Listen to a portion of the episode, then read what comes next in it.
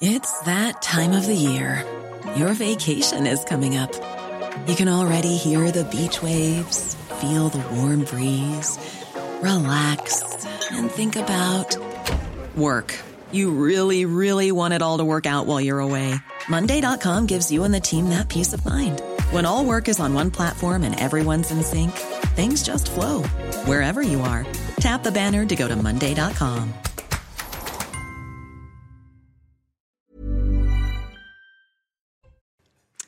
6h55, ravi de vous accueillir sur CNews. On est ensemble jusqu'à 10h pour de l'info, de l'analyse des débats avec tous mes invités et mes experts. Mais tout d'abord, l'éphéméride de votre dimanche 25 juin, c'est avec Alexandra Martinez.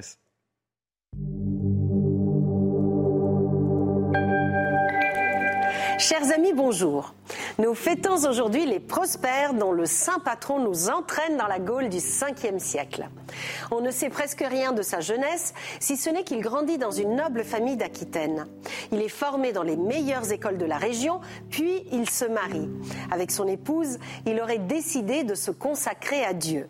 On ne sait pas s'il a été ordonné prêtre, mais ce qui est sûr est qu'il a été envoyé à Marseille pour y défendre la foi catholique face à l'hérésie pélagienne. Prosper est si brillant qu'il se fait remarquer par les autorités. Il part pour Rome et va devenir le conseiller du pape Saint Léon le Grand, élu en 440. Nous gardons de lui des œuvres poétiques remarquables, dont un poème d'un époux à sa femme, la sienne en l'occurrence, des traités théologiques et des écrits de circonstances. Nous savons aussi qu'il fut le rédacteur d'une chronique de l'Église, d'ouvrages de mathématiques et d'astronomie. Prosper meurt le 25 juin entre 455 et 460. Il est docteur de l'Église et patron des poètes. Et voici maintenant le dicton du jour. Le jour de la Saint Prosper, n'oublie pas de fumer la terre. C'est tout pour aujourd'hui. À demain, chers amis. Ciao. Alors, je ne sais pas trop comment interpréter ce, dicton. On a beaucoup d'infos à aborder ce matin, notamment avec euh, Michel Taube qui m'accompagne. Bonjour. Bonjour, bonjour Anthony. Fondateur du site Opinion Internationale. Beaucoup d'infos à aborder, mais je sais qu'une question vous taraude ce matin, ce dimanche 25 juin. Quel temps fait-il dehors? Va-t-on faire un barbecue euh, ce midi? Je ne sais pas. En tout cas, le pic de chaleur, c'est aujourd'hui. Et on voit ça avec Karine Durand. Regardez votre météo avec Samsonite Proxys. Légère, résistante, durable. Une nouvelle génération de bagages. Un temps digne du plein été aujourd'hui avec un ciel parfaitement dégagé sur quasiment l'ensemble du pays plein soleil, à l'exception euh, des côtes bretonnes où on a un petit peu de nuages qui arrivent progressivement, mais également en direction euh, des Landes ou encore de la côte basque. On peut avoir quelques brouillards également euh, sur le golfe du Lion, mais globalement, c'est du très beau temps qui se prépare pour ce dimanche et peut-être même un peu trop. Regardez l'évolution au cours de l'après-midi, plein soleil absolument partout, un petit peu de vent d'ouest se met en place. Ce sont les prémices d'un changement de temps qui interviendra au cours de la journée de demain. Encore quelques nuages à nouveau euh, sur la côte basque, mais sans aucune conséquence, aucune précipitation, aucun orage en montagne. Attention, la chaleur est là aujourd'hui. Déjà ce matin, les températures sont très élevées. 18 à Paris, un maximum de 22 en direction de Nice et de Cannes. Mais regardez ce qui vous attend l'après-midi. C'est le pic de chaleur, a priori même le jour le plus chaud du mois de juin. Une chaleur étouffante et même dangereuse dans les grandes villes. 30 33 prévus pour euh, la capitale, 34 du côté euh, de Lyon, 28 un petit peu plus bas sous les nuages en direction euh, de Bayonne et globalement de 30 à 33 degrés. Sur la côte méditerranéenne, c'est 6 à 10 degrés au-dessus des moyennes de saison. Votre météo avec Samsonite Proxys. Légère, résistante, durable. Une nouvelle génération de bagages. La matinale week-end, c'est parti à la une de votre journal de 7 h 24 heures de rébellion et puis s'en va. En Russie, les troupes de la milice Wagner ont mis fin à leur révolte et regagnent leur caserne. 24 heures de tensions inédites dans le pays durant lesquelles les mercenaires du groupe paramilitaire ont tenté de rejoindre Moscou. Les rebelles ne seront pas poursuivis, promet le Kremlin, tout comme leur chef, Evgeny Prigogine, qui doit rejoindre, lui, le Bélarus. Que s'est-il passé? Pourquoi cette soudaine montée en pression? Les images et les explications ce matin de ce qui ressemblait ces dernières heures à une immense pièce de théâtre entre factions russes. Vladimir Poutine qui a été donc confronté à son plus gros défi depuis 1999. Prigogine, son allié, qui lui échappe et fait vaciller le pouvoir. Le patron de Wagner a-t-il humilié le chef du Kremlin? L'État russe est-il aussi solide qu'il n'y paraît? Quelles conséquences en Russie mais également sur le front ukrainien? Tout autant de questions auxquelles nous répondrons avec nos experts en plateau. Et puis évidemment l'actualité nationale avec Emmanuel Macron à Marseille. Le chef de l'État fera une visite de trois jours dans la cité phocéenne à partir de demain, avec pour ambition, pour slogan, de changer la vie quotidienne des habitants. Mais qu'y a-t-il au-delà de cette belle communication? Le plan Marseille en grand a été lancé en septembre 2021 et force est de constater que depuis lors, la violence n'a pas diminué, bien au contraire. Et on en parle ce matin sur CNews. Événement à peine croyable que la Russie a connu ces dernières 24 heures. Une déstabilisation sans précédent probablement l'un des plus gros défis pour Vladimir Poutine, une sorte de guerre intestine entre le commandement militaire russe et le groupe paramilitaire Wagner, qui était jusque-là le bras armé de Moscou, qui s'est soudainement retourné contre l'État russe et qui tout aussi vite, en l'espace d'une journée, a abandonné sa marche en direction du Kremlin. Les 25 000 mercenaires de Prigogine se disaient pourtant prêts à mourir pour obtenir justice. Que s'est-il passé? Pourquoi cette montée en pression? Quels sont les dessous des négociations qui ont mené à l'apaisement? C'est ce qu'on va essayer de comprendre ce matin avec nos invités et nos experts. Mais tout d'abord, le récit de ces 24 heures de rébellion, c'est avec Maureen Vidal. Sous les acclamations de nombreux habitants, les forces du groupe Wagner quittent Rostov, pratiquement 24 heures après être entrées sur le territoire. Evgeny Prigogine, pourtant déterminé à combattre le commandement militaire hier matin, déclare soudain que ses troupes stoppent leur avancée vers Moscou. Conscient de notre responsabilité dans l'effusion du sang russe d'un côté, nous faisons reculer nos colonnes et retournons dans les camps de campagne conformément au plan. Une rébellion qui commence samedi matin. Après avoir investi la ville de Rostov et le quartier général de l'armée russe, les troupes de la milice Wagner, composées de 25 000 hommes selon leur déclaration, auraient été aperçues à moins de 400 km de la capitale. Pendant ce temps, c'est la course contre la montre du côté du gouvernement russe qui dénonce alors une mutinerie armée et promet de punir les coupables. C'est un coup porté à la Russie, à notre peuple. Et nos actions pour protéger la patrie d'une telle menace seront fermes. C'est Alexandre Loukachenko, le président bélarusse, qui serait alors intervenu en tant que médiateur et a obtenu l'arrêt de l'insurrection du patron de Wagner, après des négociations, le Kremlin a annoncé qu'Evgeny Prigogine partira pour le Bélarus et les poursuites le visant ainsi que les membres de son groupe seront abandonnés. Et on va décrypter tout ça avec euh, vous, Michel Taube, également avec notre consultant défense. Bonjour, Général Bruno Clermont, merci d'être avec nous euh, ce matin. Ma première question pour vous, d'ailleurs, euh, comment vous interprétez, là, au bout de 24 heures, ce qui s'est passé en, Russie pendant, pendant une journée? Comment vous analysez tout ça avec un, tout petit peu de recul ce matin? Alors, on n'a pas beaucoup de recul. Hein. On a eu, on a eu que la nuit pour reculer, mais effectivement, on pourrait appeler cette affaire la, la, folle journée d'Evgeny Prigogine, où le ou la chronique d'un coup de bluff réussi, mais pour savoir que c'était un coup de bluff, il fallait aller jusqu'au bout. Euh, d'autant plus que euh, le président Poutine a réagi euh, de manière extrêmement directe en, évoquant un coup d'État, en évoquant la guerre civile possible. Donc il y a eu une montée aux extrêmes qu'il va falloir analyser, mais tout le monde est concerné, les médias, les politiques, la diplomatie occidentale, évidemment euh, le régime de Poutine qui est euh, le grand perdant et le Kremlin est le grand perdant de cette affaire parce qu'en fait euh, il, il, a montré toutes ses limites et toutes ses faiblesses.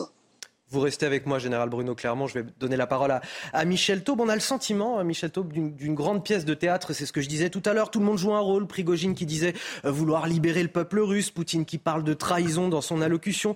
Mais il y a une réalité un petit peu qui nous échappe dans cette, dans cette histoire de rébellion. Ce ne sont pas des enfants de cœur. tant Poutine d'ailleurs que, que la milice Wagner. Il n'y a pas des, des raisons plus crapuleuses à tout ça? Ah, on a effectivement l'impression que c'est un peu une guerre des mafias euh, qui euh, entoure en fait euh, Vladimir Poutine. Donc, comme le disait le général à l'instant, c'est une très terrible défaite pour Vladimir Poutine. J'ai envie de dire presque une humiliation. le matin, il s'adresse au peuple russe pour dire que euh, les auteurs de, cette mutinerie seront jugés et, sévèrement condamnés. Et en fin de journée, il l'adoube en, en, acceptant le compromis proposé par le président Loukachenko, l'homme fort de la Biélorussie. Donc, effectivement, c'est une, humiliation. Vous imaginez les troupes de, cette, de ces mutins qui étaient à 400 km de Moscou, Moscou qui était en train de se barricader, euh, jour chômé demain qui a été décrété. On a l'impression effectivement d'un pouvoir Poutine extrêmement fragile, un tigre de papier, comme mmh. cela a été dit. Donc je pense effectivement, ce sur quoi on peut être tous d'accord, c'est que Vladimir Poutine sort de cette journée de folie profondément affaibli. Et puis, il y a un grand vainqueur, c'est Prigogine qui lui-même a été tellement présenté comme étant euh, le cuisinier de Poutine, comme une sorte de trublion euh, militaire euh, plus ou moins indépendant. il en sort renforcé considérablement. Et je pense qu'on peut lui prêter des ambitions qui vont bien au-delà euh, de, de ces troupes. On va euh, parler dans quelques minutes. Euh, Donc effectivement, il y, a, mais la, réalité, c'est que l'affaiblissement de Poutine, c'est un affaiblissement de la Russie et qu'on voit bien effectivement que n'ayant déjà pas réussi en plus d'un an à écraser le, le, nain ukrainien ou le soi-disant nain ukrainien, et ben là il y a un affaiblissement du, du pouvoir interne à la Russie. Général Bruno Clermont, il y a deux points qui m'intéressent. D'abord, le point de départ de, ces tensions qui ont duré 24 heures. Euh, c'est parti de quoi ces tensions avec euh, la milice euh, Wagner exactement? En fait, il y a un double point de départ. Le premier point de départ, c'est la dégradation au fil des mois de la relation entre Prigogine et l'état-major russe, et en particulier son ennemi intime et personnel, Sergei Shoigu, qui est le chef, qui est le ministre de la Défense de la Russie. Euh, ensuite, le point de départ euh, officiel, c'est le fait que une fois que Wagner se sont retirés de la bataille de Barmout et ont été mis en réserve euh, auprès de l'armée russe, Shoigu a obtenu de Poutine que soit donné un ordre à l'ensemble des mercenaires de Wagner, un ordre exécutoire au 1er juillet, qui était de, pour tous les combattants de Wagner de signer un contrat avec l'armée russe de manière à finalement démanteler Wagner de l'intérieur. Les, hommes de Kadyrov l'ont fait, c'était également des rebelles euh, à l'autorité euh, du Kremlin. Ils ont accepté euh, un protocole avec l'armée russe. Prigogine s'y est refusé et ce qui a déclenché le feu aux poudres, c'est le refus de signer cette, de rentrer sous la coupe du ministère de la Défense russe, pardon. Et, pourquoi Moscou a bombardé les, les troupes Wagner comme le prétend Prigogine? Alors ça, c'est une question que les historiens, sur laquelle les historiens vont, devoir se pencher, parce qu'on n'a pas du tout de preuves, de traces euh, euh, de ce bombardement. Il est maintenant pas impossible. Il y a eu quand même quelques combats, semble-t-il, selon les correspondants de guerre qui étaient présents sur le terrain, en particulier dans la, ville de Norodjev, qui est au nord, où il y a eu euh, des, des, combats entre l'armée russe et, l'armée de Wagner. En ce qui concerne le, point de départ, on ne le sait pas, on ne le saura pas, mais on peut imaginer que le service de renseignement russe euh, de la même manière que le, euh, le, New York Times annonce que les services de renseignement américains avaient eu vent d'une tentative de rébellion des troupes de Wagner contre le terrorisme et préféraient, euh, par précaution en tout cas, attaquer les forces de Wagner avant même qu'elles ne lancent leur offensive sur telle qu'elles l'ont menée. donc c'est tout à fait possible que, que cette affaire ait été éventée. Il y a un grand nombre d'espions, d'agents de renseignement dans les deux camps. Euh, donc euh, Prigogine a dû aller très vite euh, pour réussir son coup de bluff. Je voudrais qu'on écoute Evgeny Prigogine, justement, le chef du groupe Wagner. Il annonce le retour de ses troupes dans leur caserne. On va l'écouter un petit peu plus en longueur. Il voulait dissoudre la société Wagner. Nous sommes partis le 23 juin pour notre marche pour la justice. En 24 heures, nous avons traverser la distance jusqu'à un point 200 km au sud de Moscou. Au cours de notre trajet, nous n'avons pas versé une goutte de sang de nos combattants. Maintenant, nous sommes dans une situation où du sang pourrait être versé. Donc, comprenant toute notre responsabilité pour du sang russe qui pourrait éventuellement être versé, d'un côté ou de l'autre, nous faisons demi-tour pour reprendre la direction inverse, pour aller dans nos camps comme c'était prévu. Général Bruno Clermont, euh, Prigogine, dans cette prise de parole, nous dit Poutine voulait dissoudre Wagner. Vous nous disiez tout à l'heure que l'armée russe voulait faire signer des contrats aux, mercenaires de la milice Wagner. Mais pour quelle raison on voulait dissoudre cette milice? Si, on dissout les combattants Wagner, on, fait disparaître Prigogine. Wagner, c'est l'armée de Prigogine. C'est l'armée qui lui a permis d'être sur le devant de la scène. Euh, comme c'était dit, de, s'enrichir, parce que c'est avec Wagner euh, euh, que Prigogine pille les ressources, par exemple, en Afrique. Et c'est avec, grâce à Wagner que Prigogine existe. Donc tuer Wagner, c'est tuer Prigogine. Et, ça, il l'a bien compris. Et il l'a pas. D'ailleurs, il l'a pas totalement, il l'a pas obtenu. Poutine, par contre, on ne sait pas ce que va devenir Wagner. En particulier, on ne sait pas ce que va devenir Wagner en Afrique. Et c'est un sujet qui intéresse particulièrement les Français, puisque euh, les, soldats français sont très proches des combattants de Wagner, euh, vous le savez, dans la, dans la bande sahélo-sahélienne. On, va aborder euh, cette question dans, quelques minutes. On, fera l'historique justement de, ce groupe Wagner et de ses activités, notamment en, Afrique. Je voudrais tout d'abord accueillir Arnaud Benedetti qui nous a rejoint sur ce plateau. Bonjour, rédacteur en chef de la revue politique et parlementaire. On évoquait depuis le début de l'émission le fil de ces dernières 24 heures pour la Russie, tout ce qui s'est passé avec un, un petit peu de recul maintenant, un tout petit peu effectivement. Euh, comment vous interprétez euh, ces 24 heures particulièrement haletantes qui se sont euh, déroulées en, Russie entre cette milice Wagner et le commandement militaire russe, entre Prigogine et Vladimir Poutine? Le mot important dans votre question, c'est recul. Je crois que c'est ce dont il faut aujourd'hui faire preuve, compte tenu, j'allais dire, du brouillard des événements. Il y a le brouillard de la guerre, il y a le brouillard des événements parce que c'est vrai que durant ces 24 heures, on a eu tout un ensemble d'interprétations sur le vif qui ont été, euh, pour le coup, euh, invalidées par euh, l'issue, pour l'instant, de cette, affaire. Donc la prudence s'impose. Alors il y a plusieurs lectures. première lecture, c'est que c'est un Poutine qui sortirait en effet affaibli de cet épisode, défié par sa propre créature, Prigogine, et que finalement, euh, sont l'intercession euh, euh, de Loukachenko, on, aurait eu une situation peut-être extrêmement compliquée à Moscou pour le président de la Fédération de, Russie. deuxième hypothèse et deuxième lecture, qui n'est pas plus, à mon avis, à ce stade, en, état d'être confirmée que la, que la première. S'agit-il, et c'est une hypothèse que l'on peut lire, s'agit-il tout simplement aussi euh, d'un arrangement entre Prigogine et euh, Poutine, euh, afin d'une certaine manière peut-être, c'est encore une fois une hypothèse, de, j'allais dire, une exfiltration oui, de, trouver, de, euh, d'embrouiller les, les, Ukrainiens et, les, Occidentaux. Je ne crois pas trop à cette hypothèse, mais on ne sait jamais. Vous savez, les Russes, la Russie est un pays qui euh, ne fonctionne pas sur le plan de sa culture comme euh, l'Occident. l'histoire russe est pleine de rebondissements de ce type, de, de volte-face. Donc il faut être extrêmement prudent à ce stade. Ce qui est clair, en tout cas, malgré tout, c'est de savoir si aujourd'hui, euh, dans l'appareil d'État euh, russe, euh, il y a des fissures qui apparaissent ou pas. C'est la vraie question. Je crois qu'on le saura dans les, dans, les jours, euh, dans les jours qui viennent. La question de l'affaiblissement de Poutine, la question euh, euh, du rôle de Prigogine, tout ça reste encore largement à, à éclairer. On va revenir sur l'avenir désormais de, de, la milice Wagner.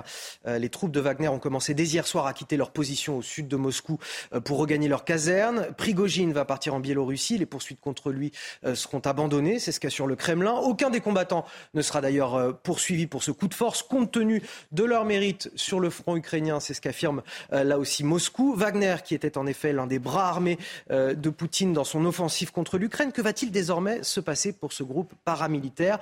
Euh, C'est la question que je vais vous poser dans un instant, juste après le rappel de l'actualité. Elisa Lukavski, bonjour. Gérald Darmanin à Mayotte pour défendre l'opération euh, Wambushu débutée euh, en avril dernier. Hein. Une opération contestée euh, de lutte contre la criminalité et l'immigration illégale. Il a affirmé qu'en deux mois, les violences contre les personnes ont été réduites de 22% et les cambriolages, vols et atteintes aux biens de 28%, revendiquant aussi avoir divisé par trois le flux entrant de clandestins. Le ministre de l'Intérieur qui vient aussi s'attaquer au fléau de l'habitat insalubre, promettant de remédier au manque d'eau qui frappe l'archipel français de l'océan Indien. Ils étaient des dizaines de milliers à s'être réunis hier à Paris pour la marche des fiertés LGBT. La préfecture de police a compté 56 000 participants à cette marche placée cette année sous un mot d'ordre déplorant des violences pour tous. À la mi-journée, six jeunes hommes hein, avaient été interpellés à Paris pour s'en être pris à une femme qui avait un drapeau arc-en-ciel à la main et qui rejoignait cette marche des fiertés. Et puis c'est le premier jour du Hajj à la Mecque, le Hajj qui débute aujourd'hui euh, en Arabie Saoudite sous une chaleur écrasante avec des centaines de milliers de musulmans. C'est le premier pèlerinage avec autant de fidèles hein, dans le royaume depuis la pandémie de Covid-19. Plus de 2 millions de pèlerins venus de 160 pays sont attendus cette année dans la ville la plus sacrée de l'islam. Pour rappel, le Hajj est un des cinq piliers de l'islam et doit être accompli au moins une fois dans la vie d'un musulman pratiquant qui en a les moyens. Que va-t-il désormais se passer pour le groupe paramilitaire Wagner? C'est la question que je vais vous poser. Mais juste avant, je voudrais qu'on revienne sur l'histoire de cette milice depuis son émergence en 2014. Les explications, Sarah Varny. C'est en 2014, avec l'annexion de la Crimée par la Russie, que l'on entend parler pour la première fois du groupe Wagner. Né le 1er mai 2014, le groupe paramilitaire fondé par Evgeny Prigogine et Dmitri Outkin travaille dans l'ombre du Kremlin. Une organisation régulièrement accusée de crimes de guerre et crimes contre l'humanité. Elle est composée de mercenaires recrutés parmi des anciens agents du renseignement russe, ainsi que des anciens soldats et même des prisonniers. Une milice privée qui sème la terreur dans plusieurs pays et dont l'objectif est d'y installer des zones pro-Kremlin. Après la Crimée, le groupe Wagner se dirige ensuite en Syrie en 2015, puis s'attaque à l'Afrique et se déploie en Centrafrique, en Libye puis au Mali en 2021. Ce continent reste aujourd'hui encore le pôle stratégique de l'organisation où ses combattants les plus expérimentés s'installent. L'objectif est de fomenter l'instabilité en Afrique pour établir une confédération d'États anti-occidentaux. Mais leurs missions ne sont jamais dénuées d'intérêt. Prigogine profite des déploiements dans les différents pays pour mettre la main sur des ressources minières, gaz et pétrole en Syrie, or diamants et exploitation forestière en Centrafrique. Aujourd'hui, avec la guerre en Ukraine, il cherche une dimension politique. Michel Taube, quel avenir pour euh, le groupe Wagner? Il va probablement plus opérer en, Ukraine, j'imagine, mais en Afrique, là où euh, Prigogine a des intérêts Alors rien n'est moins sûr. Euh, la, question se pose de l'avenir de Wagner, mais l'avenir aussi de Prigogine lui-même. Parce qu'en fait, encore une fois, il faut de la réserve et, de la retenue, mais il sort quand même le grand vainqueur de, de cette journée complètement folle d'hier. Et je pense que on ne peut plus dire que Wagner est simplement une milice privée euh, à la solde d'un homme. Il a quand même réussi à occuper euh, la ville de le, commandement militaire de Rostov-sur-le-Don, qui était un peu la capitale militaire de la Russie euh, pour piloter toutes les actions en Ukraine. Il est monté sur, sur Moscou. Non, je pense qu'il a conquis hier, j'ai envie de dire, une respectabilité par la force qui ne peut être sous-estimée. Donc effectivement, je pense que qu'est-ce qui a été négocié par Loukachenko, le président biélorusse, pour retenir les troupes de Wagner? Est-ce que c'est de pouvoir maintenir l'unité de la société Wagner au-delà du 1er juillet? Comme le disait le général tout à l'heure, l'enjeu c'était est-ce que Wagner allait être dissous dans l'armée euh, russe? Je pense que ce ne sera pas le cas. Euh, et effectivement, je pense que c'est une armée dans l'armée euh, qui, sort consolidée de cet épisode de la journée d'hier. Et puis, une chose que j'aimerais dire, L'année prochaine, en mars prochain, il y a des élections présidentielles en Russie et en Ukraine.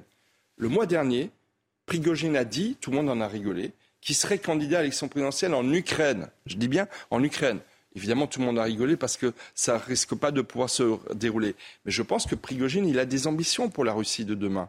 Et, je pense que Poutine va devoir compter sur lui plus que jamais. Mais dernier point, est-ce qu'il a obtenu dans la négociation qui a dû se dérouler hier la tête du ministre de la Défense et du chef d'état-major des armées On le saura dans les jours qui viennent. Mais encore une fois, je pense que c'est un nouvel homme fort de la Russie qui émerge. On, va, on va reparler euh, à 7h30 des, conséquences sur la Russie et puis aussi sur la guerre en Ukraine euh, de tout ça. Arnaud Benedetti, déjà sur la, les, suites pour cette euh, milice Wagner, que vont devenir les soldats, même s'ils ne sont pas poursuivis Non, mais d'abord, la, vraie question, c'est de savoir, en effet, et je rejoins ce que dit Michel, ce qu'a pu négocier Prigogine. Il a déjà négocié le fait que les poursuites qui euh, devaient être lancés contre lui euh, n'auront pas lieu. Donc ça, c'est un premier point.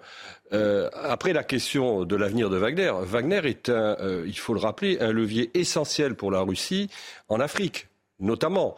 Euh, c'est euh, Wagner euh, qui est intervenu dans différents pays d'Afrique, au Mali entre autres, mais pas seulement, au Burkina Faso, etc., etc., au Centrafrique. Donc la présence de Wagner est une présence qui est stratégique et essentielle pour la Russie. Donc moi je ne me fais pas, j'allais dire, le mot est peut-être mal choisi, beaucoup de soucis sur l'avenir de Wagner, parce que Wagner mmh. constitue un élément extrêmement important de la politique d'influence de la Russie au-delà du seul sujet ukrainien. Et quant à l'Ukraine, Rien ne démontre à ce stade, en effet, que Wagner ne soit pas utilisé encore en, Ukraine. Allez, cette crise en Russie qui a été euh, suivie très près par les chancelleries occidentales, on va rejoindre Elisabeth Guedel, notre correspondante à New York. Bonjour euh, Elisabeth. Les Occidentaux et parmi eux les Américains ont été euh, très prudents dans leur réaction publique depuis hier.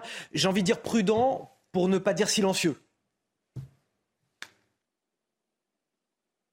Effectivement, de la Maison Blanche au département d'État, euh, on a passé beaucoup de coups de téléphone aux alliés. Ça va continuer encore certainement euh, aujourd'hui pour collecter le maximum d'informations sur ce qui se passe en Russie. Mais c'est effectivement la prudence qui domine et qui domine encore. Mais intéressant à noter, vous savez, les diplomates euh, américains qui sont en poste à Moscou, ils n'ont pas été appelés en catastrophe, en urgence hier, malgré la, détérioration de, de la situation. Donc c'est tout à fait significatif. C'est que le président américain euh, n'en a pas vu la nécessité. Et Joe Biden, qui effectivement euh, se garde de tout commentaire euh, en public. Vous savez, les États-Unis ne veulent pas être perçus comme des acteurs de l'ombre dans cette tentative de rébellion en Russie. Que dit la presse américaine aujourd'hui? La presse américaine s'intéresse de près à ce que euh, savaient les services de renseignement. Hein. Ils avaient eu des informations euh, indiquant que le leader du groupe euh, Wagner préparait une action armée contre le commandement militaire russe. Évidemment, la Maison-Blanche avait été alertée. Il y a eu une réunion au Pentagone mercredi, selon le New York Times, jeudi avec des élus du Congrès, alertés donc sur les risques d'instabilité en Russie. Il y avait beaucoup d'inquiétudes sur le contrôle de l'arsenal nucléaire russe. Mais même avec ces informations, euh, souligne euh, la presse américaine, eh euh, les responsables, hein, la Maison Blanche comme l'administration, ont été surpris par la rapidité de l'escalade et de la désescalade avec le retrait des troupes Wagner. Elisabeth Guedel, notre correspondante à, New York, merci à vous pour ces euh, précisions ce matin. Michel Taube, Arnaud Benedetti, le général Bruno Clermont, vous restez avec moi. On va continuer à décrypter cette euh, actualité. Vladimir Poutine qui a été donc confronté à son plus gros défi depuis 1999. Euh, le patron de Wagner a-t-il humilié le chef du Kremlin? L'État russe est-il aussi solide qu'il n'y paraît? Tout autant de questions auxquelles on va tenter de répondre ce matin sur le plateau de CNews. 7h29 de retour dans la matinale week-end, toujours avec euh, mes invités pour décrypter l'actualité Arnaud Benedetti et Michel Taube. Voici euh, les titres de votre journal. À la une, 24 heures de rébellion et puis s'en va en Russie. Les troupes de la milice Wagner ont mis fin à leur révolte et regagnent leur caserne. 24 heures de tension inédite dans le pays durant lesquelles les mercenaires du groupe paramilitaire ont tenté de rejoindre Moscou. Les rebelles ne seront pas poursuivis, promet le Kremlin, tout comme leur chef Evgeny Prigogine qui doit rejoindre le Bélarus. Que s'est-il passé pourquoi cette soudaine montée en pression Image, explication ce matin de ce qui ressemblait à ces dernières heures à une immense pièce de théâtre entre factions russes. Vladimir Poutine qui a été confronté à son plus gros défi depuis 1999. Prigogine, son allié, qui lui échappe et fait vaciller le pouvoir. Le patron de Wagner a-t-il humilié le chef du Kremlin? L'État russe est-il aussi solide qu'il n'y paraît? Quelles conséquences en Russie, mais également sur le front ukrainien? Tout autant de questions auxquelles répondront nos experts ce matin en plateau. Et puis évidemment l'actualité nationale avec Emmanuel Macron à Marseille. Le chef de l'État fera une visite de trois jours dans la cité phocéenne à partir de demain, lundi, avec pour ambition, pour slogan de changer la vie quotidienne des habitants mais qu'y a-t-il au-delà de cette belle communication? Le plan Marseille en grand a été lancé en septembre 2021 et force est de constater que depuis lors, la violence n'a pas diminué, bien au contraire. On en parle ce matin sur CNews. Et donc une journée de rébellion spectaculaire en, Russie, 24 heures qui ont fait vaciller le pouvoir de Vladimir Poutine. La milice Wagner, bras armé euh, du Kremlin, notamment euh, en Ukraine, s'est soulevée contre Moscou. 25 000 soldats qui semblaient déterminés, prêts à mourir. Des colonnes de chars sont entrées en Russie à Rostov avec pour objectif de remonter jusqu'à la capitale. Et en fin de journée, Prigogine, le chef de cette milice Wagner, a finalement fait volte-face. Ses troupes n'étaient alors qu'à 200 km de Moscou. 24 heures durant lesquelles le monde entier a retenu son souffle, tant l'impact géopolitique aurait pu être majeur. D'ailleurs, cet événement a fait la une de la presse internationale. C'est le cas en, Grande-Bretagne. On va tout de suite rejoindre notre correspondant. Bonjour euh, Olivier Weber, merci d'être avec nous ce matin. Euh, comme partout à Londres, la presse ne parle que de ça, évidemment.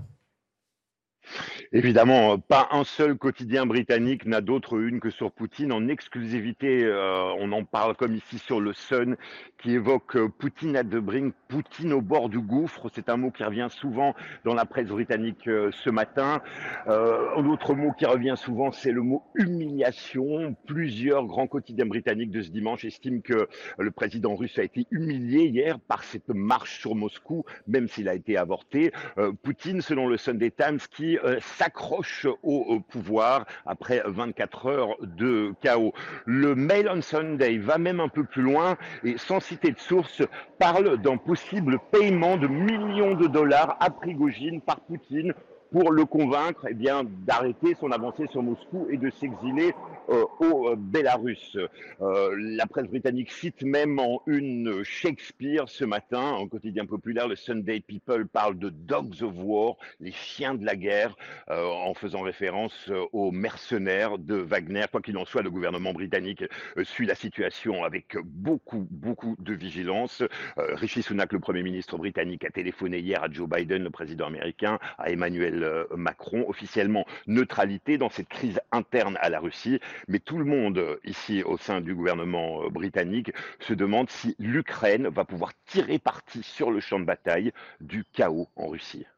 Olivier Weber, notre correspondant au, Royaume-Uni en, direct de Londres, merci euh, à vous. Arnaud Benedetti, euh, c'est normal, j'ai envie de dire, que euh, la presse internationale ait, suivi ce, feuilleton haletant tout au long de ces dernières 24 heures. Ça aurait pu avoir un, impact géopolitique majeur qu'un État russe qui vacille. On, sait ce qu'on perd. Si jamais on avait dû perdre Poutine, on ne sait jamais ce qu'on gagne derrière, sachant que la Russie est aussi une puissance nucléaire. L'histoire de la Russie, c'est l'histoire d'une grande puissance qui a connu dans dans son passé euh, des effondrements euh, en quelques jours, hein, depuis 1917, euh, en 1991. Il ne faut jamais oublier toutes les étapes qui ont jalonné à la fois la, puissance russe, mais aussi son extrême faiblesse. Et on, a l'impression de reproduire quand même d'une certaine manière, dans un contexte de guerre avec l'Ukraine, un schéma que l'on a connu par le passé. La vraie question de savoir aujourd'hui, c'est l'état des rapports de force, encore une fois, à l'intérieur, euh, je crois, euh, de l'appareil d'État euh, russe.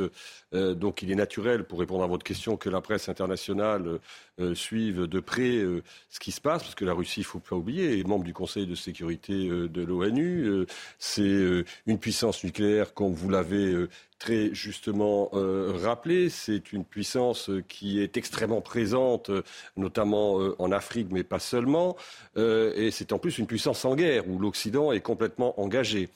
Euh, mais pour en revenir à, ce que je, disais, c'est-à-dire que le, vrai sujet, maintenant il va falloir faire l'inventaire, mais je pense qu'il faudra encore quelques jours pour faire l'inventaire, pour encore une fois réagir rapidement aux événements, c'est toujours une prise de risque, mais le vrai sujet c'est de savoir aujourd'hui euh, quelle est l'assise du pouvoir euh, de Poutine. Poutine était une sorte quand même de point d'équilibre dans le système politique russe. Et là, en effet, à la suite de ces événements, il n'apparaît plus, en tout cas à première vue, comme ce point euh, d'équilibre. Euh, bon, restons encore euh, prudents parce qu'on n'est pas encore, on n'est pas à l'abri, si vous voulez, avec les Russes. Ils ont quand même une capacité à, jouer des, jeux de billard à quatre ou cinq bandes qui sont parfois euh, assez compliqués. Donc, c'est pour ça que moi j'invite encore euh, à la prudence dans, les commentaires et dans les interprétations et dans les lectures parce qu'on a vu un certain nombre de choses qui se sont dites durant toute cette journée hier. Moi, je regardais parfois un certain nombre de plateaux où je regardais les réseaux sociaux. On nous annonçait l'arrivée de Prigogine imminente à Moscou dans la soirée. Bon, la réalité, c'est qu'il en a été tout autrement quand même. Poutine qui a failli vaciller à, cause d'un homme qui en tout cas a été humilié par cet homme, euh, Evgeny Prigogine, le chef de la milice Wagner, qui est cet homme sulfuré au, caractère tempétueux. Quel est son parcours, ses ambitions? On fait le point avec Maxime Lavandier.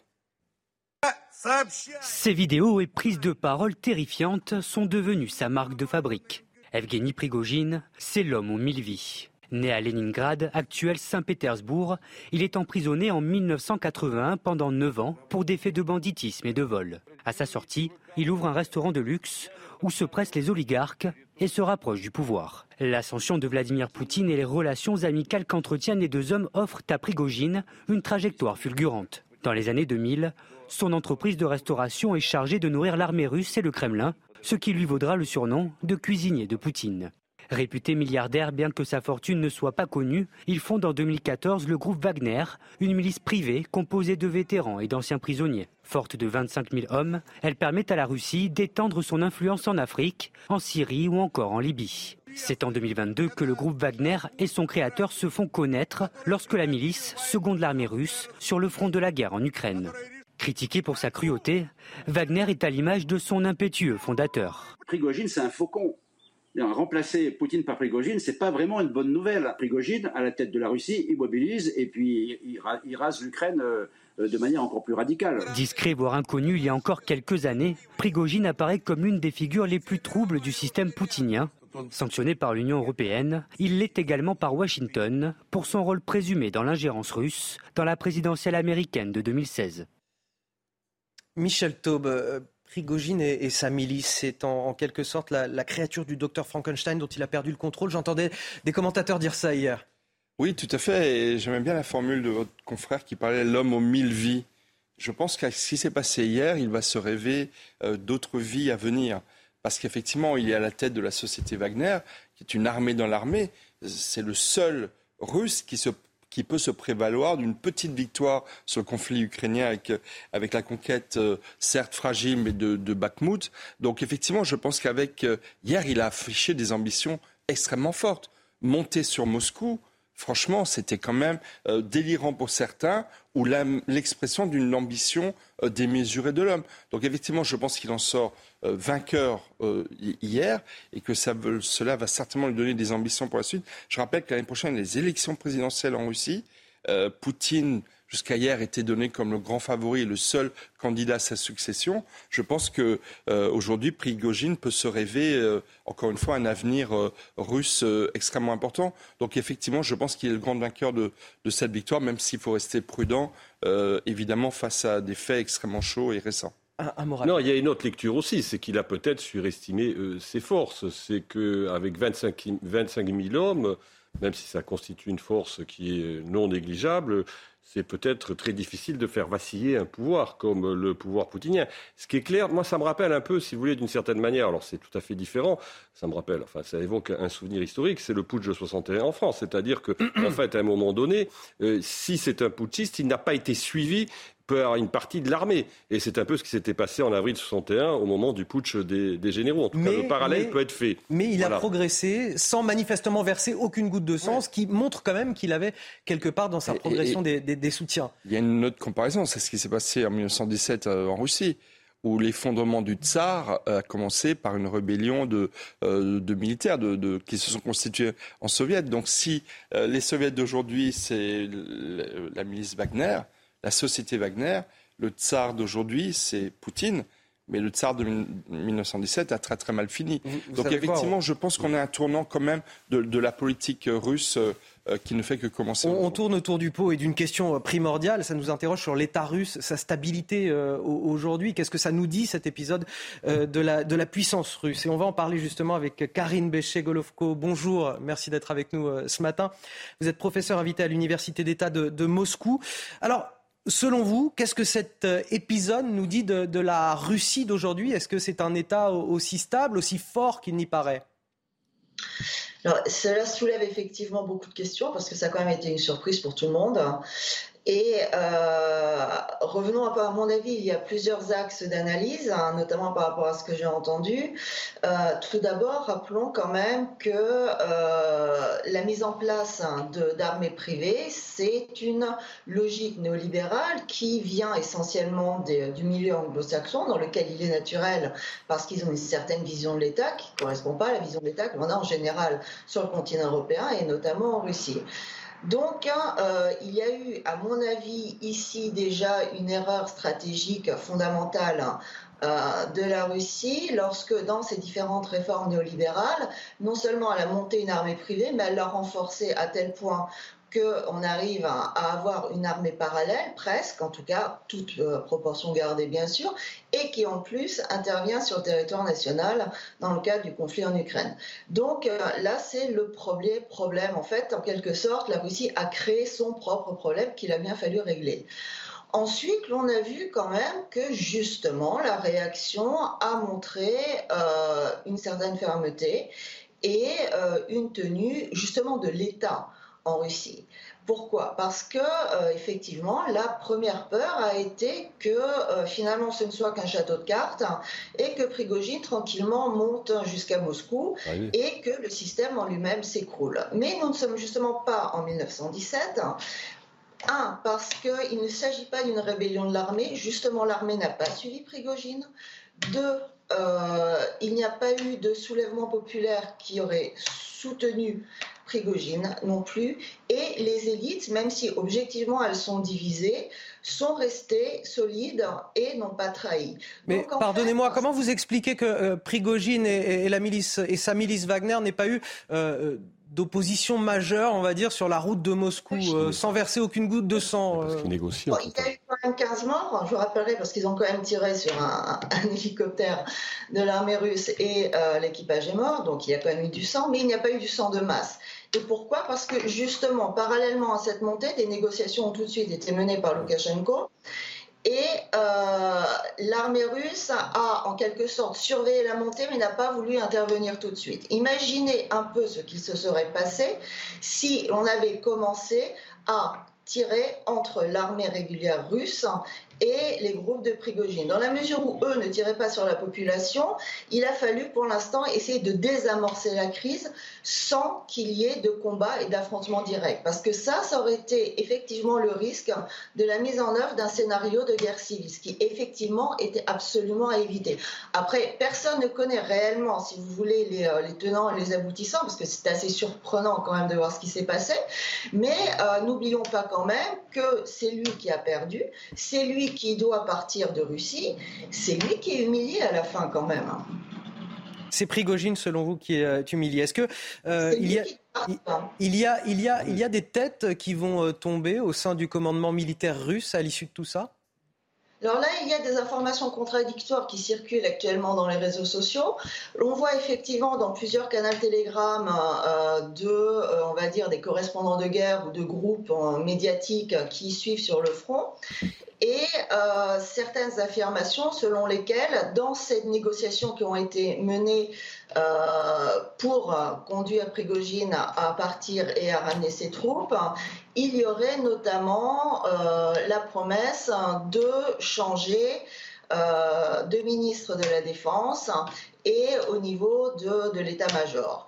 Ces déclarations ont par ailleurs été démenties par le porte-parole du Kremlin, Peskov, qui a dit que ce genre de décisions euh, reviennent uniquement au chef de l'État. Donc pour l'instant, si vous voulez, il y a effectivement un flou, mais euh, connaissant la manière dont Poutine, a priori, en général, règle ce genre de situation, il serait surprenant qu'il y ait des mesures brusques, parce que dans ce cas-là, effectivement, lui perdrait la face.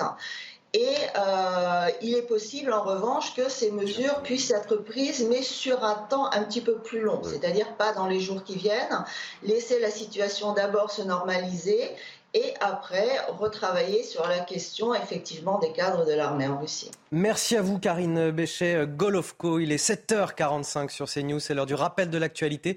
C'est avec vous Elisa Lukavski.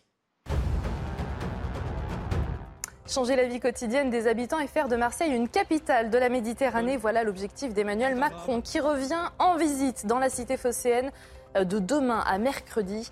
En septembre 2021, le chef de l'État avait donné le coup d'envoi d'un vaste plan Marseille en grand visant à guérir les maux de la deuxième ville de France, encore trop souvent synonyme de dénuement, insalubrité et narco-banditisme. Début des élections législatives en Grèce ce dimanche et l'ancien Premier ministre de droite Kyriakos euh, Mitsotakis part largement favori. Il espère remporter ces élections en décrochant une majorité absolue pour former un gouvernement stable. Face à lui, le dirigeant de la gauche, hein, Syriza, Alexis Tsipras, a promis de lutter jusqu'à la dernière seconde, je le cite, malgré la déroute amère de son camp. C'était lors du précédent scrutin le 21 mai. Et puis plusieurs centaines d'activistes euh, ont forcé les barrières d'un site de Tata Steel. Ils ont euh, hier forcé les barrières de ce site de production du géant de l'acier hein, à Velsen, c'était près d'Amsterdam, afin d'y manifester malgré une interdiction formelle des autorités locales. Les activistes protestent contre la pollution provoquée par les activités de cette usine, considérée par l'Organisation de défense de l'environnement comme l'une des usines métallurgiques les plus polluantes d'Europe et située au milieu d'une zone densément peuplée. Et vous en parliez à l'instant, Elisa Lukevski, le déplacement d'Emmanuel Macron à Marseille pour trois jours avec pour ambition, pour slogan de changer la vie quotidienne des habitants qu'il s'agisse du logement, de l'école ou de la lutte contre les trafics de stupéfiants. Mais qu'y a-t-il au-delà de cette belle communication? Le plan Marseille en grand avait été lancé en septembre 2021 et force est de constater que depuis lors, la violence n'a pas diminué, bien au contraire. 23 personnes assassinées en l'espace de six mois, victimes des trafics. Nous nous sommes rendus sur place avec notre journaliste Laure Parra et vous allez le voir, les habitants ne sont pas vraiment convaincus. Reportage. Criminalité de plus en plus violente qui est largement lié au trafic de drogue. Ce constat fait en 2021 par Emmanuel Macron est toujours d'actualité. Malgré le déploiement de 300 policiers dans le cadre du plan Marseille en grand, le trafic de drogue continue de tuer, de blesser vient pour faire le point sur Marseille en grand. Et là, on peut considérer que euh, Marseille est quotidiennement en sang. Tous les jours, il tombe des, des, règlements de compte ou des fusillades. Les moyens mis en place pour lutter contre l'insécurité dans ces quartiers dissensibles ont peu d'impact auprès des habitants. Moi, le, personnellement, le soir, je je descends pas en bas de l'immeuble parce que j'ai peur, je ne suis pas à l'abri d'une balle perdue. Même si la police est plus visible, cela ne suffit pas. Ils vont être là implantés jusqu'à 20h, 21h, 22h maximum. Vous imaginez que lorsqu'ils partent, il y a des règlements de compte. Un exemple à la Busserine, lorsqu'ils ont fait des victimes, une victime collatérale, du moins la personne âgée de 63 ans, la CRS était sur le quartier en, soi. Le temps de partir, il était 22h15. La personne, a pris une balle à 22h30. Pour ces riverains, il y a peu d'espoir que l'acte 2 du plan Marseille en grand change leur quotidien à chaque quinquennat, à chaque euh, président, j'ai l'impression qu'on a son, plan euh, pour, euh, pour sauver Marseille. Et, pourtant, on voit que la, situation empire et ça ne convainc absolument pas d'ailleurs les habitants. Écoutez, sans, démagogie, parce que c'est quand même rare qu'un chef d'État se déplace trois jours dans un territoire ou même à l'étranger, je préfère le voir trois jours à Marseille que les trois jours qu'il avait passés à Alger, c'est-à-dire de l'autre côté de la Méditerranée, il y a quelques mois, et ce qui avait beaucoup surpris, voire enfin étonné beaucoup de Français. Non, Marseille, la deuxième ville de France. C'est évidemment euh, malheureusement une des capitales du trafic de drogue euh, international. C'est une ville qui a beaucoup de retard en termes de, de développement urbain. Donc ça ne m'étonne pas qu'il y aille passer trois jours. Il s'entend bien avec le maire de Marseille, euh, Benoît Payan.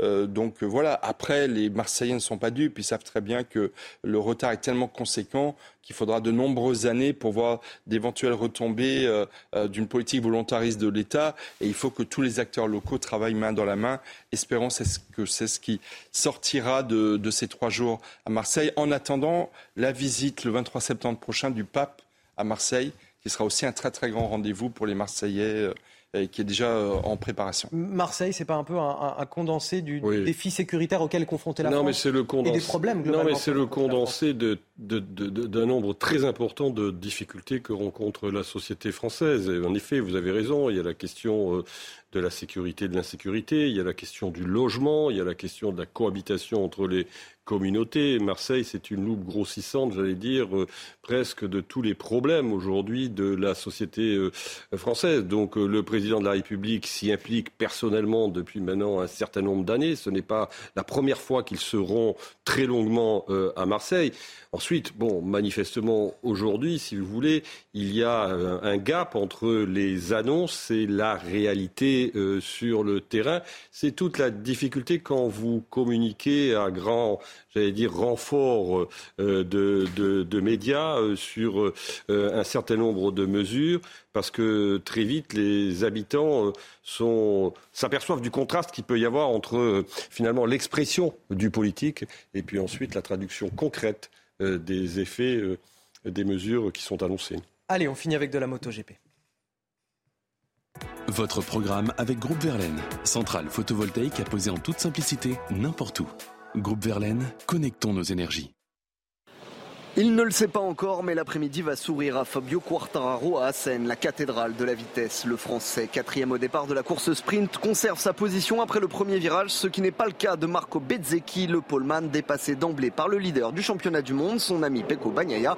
Quartararo s'accroche alors que devant lui, le duel entre les deux disciples de Valentino Rossi bat son plein. La bagarre entre les deux copains de la VR46 Academy, elle est lancée. Là en piste, il n'y a pas de copains. Et oui, qu'il continue à se bagarrer comme ça. En plus, ça nous donne un spectacle magnifique. Et je pense que Bagnaia, euh, d'aller jouer avec Bezzeki aujourd'hui, ça paraît un peu trop risqué.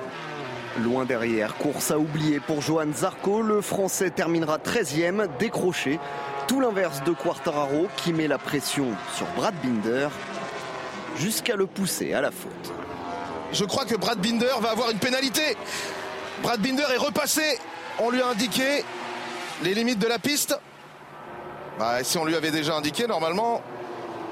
Marco Bezzecchi l'emporte sans trembler devant Pecco Bagnaia. Derrière, le Team Yamaha l'a compris. Long lap pour Binder. Conséquence, Fabio Quartararo décroche le podium. Vous avez regardé votre programme avec Groupe Verlaine. Isolation thermique par l'extérieur avec aide de l'État. Groupe Verlaine, connectons nos énergies.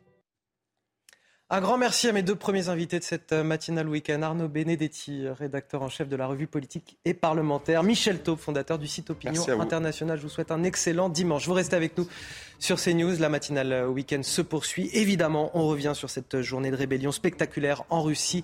24 heures qui ont fait vaciller le pouvoir de Vladimir Poutine. La milice Wagner qui s'est soulevée euh, contre Moscou avant de regagner ses casernes.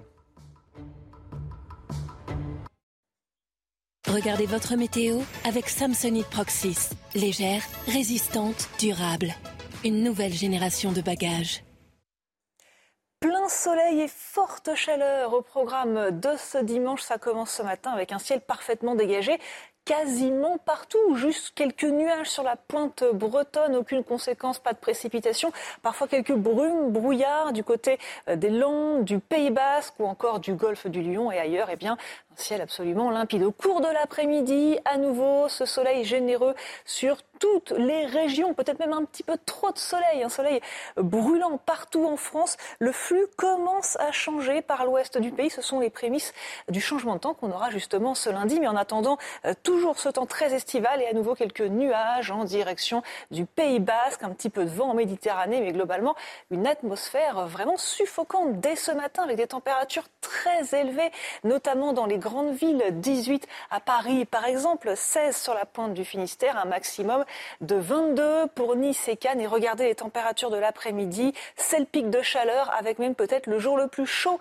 de ce mois de juin, des températures extrêmement élevées, voire même dangereuses dans les grandes villes comme Paris, 33 degrés, euh, localement jusqu'à 34 pour la ville de Lyon, 32 à Lille ou encore à Strasbourg, un peu plus de fraîcheur relative euh, sur l'Aquitaine notamment, avec 28 euh, à 30 au sud-ouest. C'était votre météo avec Samsonite Proxys. Légère, résistante, durable. Une nouvelle génération de bagages. Bonjour à tous, ravi de vous accueillir dans votre matinale week-end. On est ensemble jusqu'à 10h pour de l'info, de l'analyse des débats. Voici les titres de votre matinale. À la une, 24 heures de rébellion et puis s'en va. En Russie, les troupes de la milice Wagner ont mis fin à leur révolte et regagnent leur caserne. 24 heures de tension inédite dans le pays, durant lesquelles les mercenaires du groupe paramilitaire ont tenté de rejoindre Moscou. Les rebelles ne seront pas poursuivis, promet le Kremlin, tout comme leur chef, Evgeny Prigogine, qui doit rejoindre le Bélarus. Que s'est-il passé? Pourquoi cette soudaine montée en pression? Les images et les explications ce matin de ce qui ressemblait ces dernières heures à une immense pièce de théâtre entre factions russes. Vladimir Poutine qui a été confronté à son plus gros défi depuis 1999, Prigogine, son allié qui lui échappe et fait vaciller le pouvoir. Le patron de Wagner a-t-il humilié le chef du Kremlin? L'État russe est-il aussi solide qu'il n'y paraît? Quelles conséquences en Russie, mais également sur le front ukrainien? Tout autant de questions auxquelles répondront nos experts sur ce plateau. Et puis évidemment l'actualité nationale avec Emmanuel Macron à Marseille. Le chef de l'État fera une visite de trois jours dans la cité phocéenne à partir de demain avec pour ambition, pour slogan, de changer la vie quotidienne des habitants. Mais qu'y a-t-il au-delà de cette belle communication? Le plan Marseille en grand a été lancé en, en 2021 et force est de constater que depuis lors, la violence n'a pas diminué, bien au contraire. On en parle ce matin sur CNews. Et tout d'abord, cette journée de rébellion spectaculaire en Russie, 24 heures qui ont fait vaciller le pouvoir de Vladimir Poutine. La milice Wagner s'est soulevée contre Moscou, 25 000 soldats qui semblaient déterminés, prêts à mourir, des colonnes de chars qui sont entrées en Russie, à Rostov, avec pour objectif de remonter jusqu'à la capitale. En cette euh, fin de journée, euh, samedi, Prigogine, le chef du groupe paramilitaire, a finalement fait volte-face. Ses troupes n'étaient alors qu'à 200 km de Moscou. 24 heures durant lesquelles le monde entier a, retenu son souffle tant l'impact géopolitique aurait pu être majeur. Et on en parle avec vous, Elisa Lukavski. Cet événement fait la une de la presse européenne ce matin. Oui, on va commencer avec euh, la presse française et le Parisien aujourd'hui en France hein, qui parle de confusion après cette journée d'hier où Evgeny Prigogine, chef de la milice paramilitaire Wagner et qui avait lancé ses troupes hein, vers Moscou, leur a demandé de rebrousser chemin euh, pour éviter, je cite, un bain de sang. Le Monde parle de son côté de l'entrée en rébellion de Prigogine alors que le matin même il affirmait euh, contrôler la ville de Rostov et vouloir libérer le peuple russe avant de faire machine arrière. Du côté de la presse britannique à présent, Poutine est au bord du gouffre pour le Sun qui parle d'humiliation après que les miliciens de Wagner se soient dangereusement rapprochés de Moscou. L'humiliation, c'est un mot qui est également repris par le Sunday Times qui dit que Poutine a été humilié par la mutinerie euh, de Wagner. Enfin, le mail pose une question qui nous brûle tous les lèvres. Vladimir Poutine, Poutine pardon, a-t-il soudoyé le chef du coup d'État Evgeny Prigogine pour qu'il quitte la Russie? Qu'a négocié Prigogine euh, pour battre en retraite? En Allemagne, le quotidien euh, Bild parle de révolte contre Poutine et se demande ce que cette tentative de push va avoir comme conséquence. En Espagne, pour El País, cette rébellion euh, de la milice Wagner a exposé au grand jour les faiblesses hein, de Vladimir Poutine, alors que El Mundo parle de cette rébellion qui a secoué de son côté le pouvoir russe. On termine avec l'Italie, la Repubblica qui parle de coup d'État, même si au final ce dernier euh, n'a pas abouti, alors que le Corriere della Sera évoque un affront fait au chef de l'État russe. Vous le voyez partout, le même son de cloche, Vladimir Poutine qui sort affaibli de cette journée d'hier. Merci Elisa Lukavski, merci pour l'accent italien. Euh, Toujours. également. Euh, la crise en Russie qui a évidemment euh, passionné toute la presse internationale et qui a été surveillée de, de, très près par les chancelleries occidentales, même si tout le monde s'est bien gardé de faire de grandes déclarations. La Maison-Blanche a été particulièrement silencieuse, comme nous l'explique Elisabeth Guedel, notre correspondante à New York.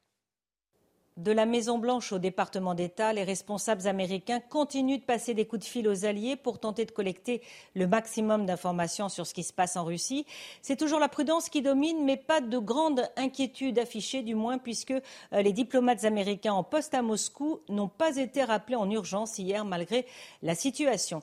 Selon la presse américaine, les services de renseignement avaient reçu des informations indiquant que le leader du groupe Wagner préparait une action armée contre le commandement militaire russe. La Maison-Blanche, évidemment, avait été briefée. Il y a eu une réunion au Pentagone mercredi, selon le New York Times, jeudi, avec des élus du Congrès, alertés donc sur les risques d'instabilité en Russie, avec beaucoup de questions sur le contrôle de l'arsenal nucléaire russe. Mais même avec ces informations, eh bien, les responsables américains ont été surpris par la rapidité de l'escalade et par les derniers développements. La Maison-Blanche, donc, se garde de faire tout commentaire, en tout cas pour le moment publiquement, les États-Unis ne veulent pas être perçus comme des acteurs de l'ombre dans cette tentative de rébellion en Russie. Voilà ce que l'on pouvait euh, dire sur les réactions euh, internationales à, cette affaire, la, crise en Russie dont on va parler longuement dans quelques instants avec euh, Guillaume Bigot qui m'a rejoint sur ce plateau. Bonjour Guillaume. Bonjour Anthony Favali, bonjour à tous. Politologue avec qui on va donc discuter, décrypter tout ça.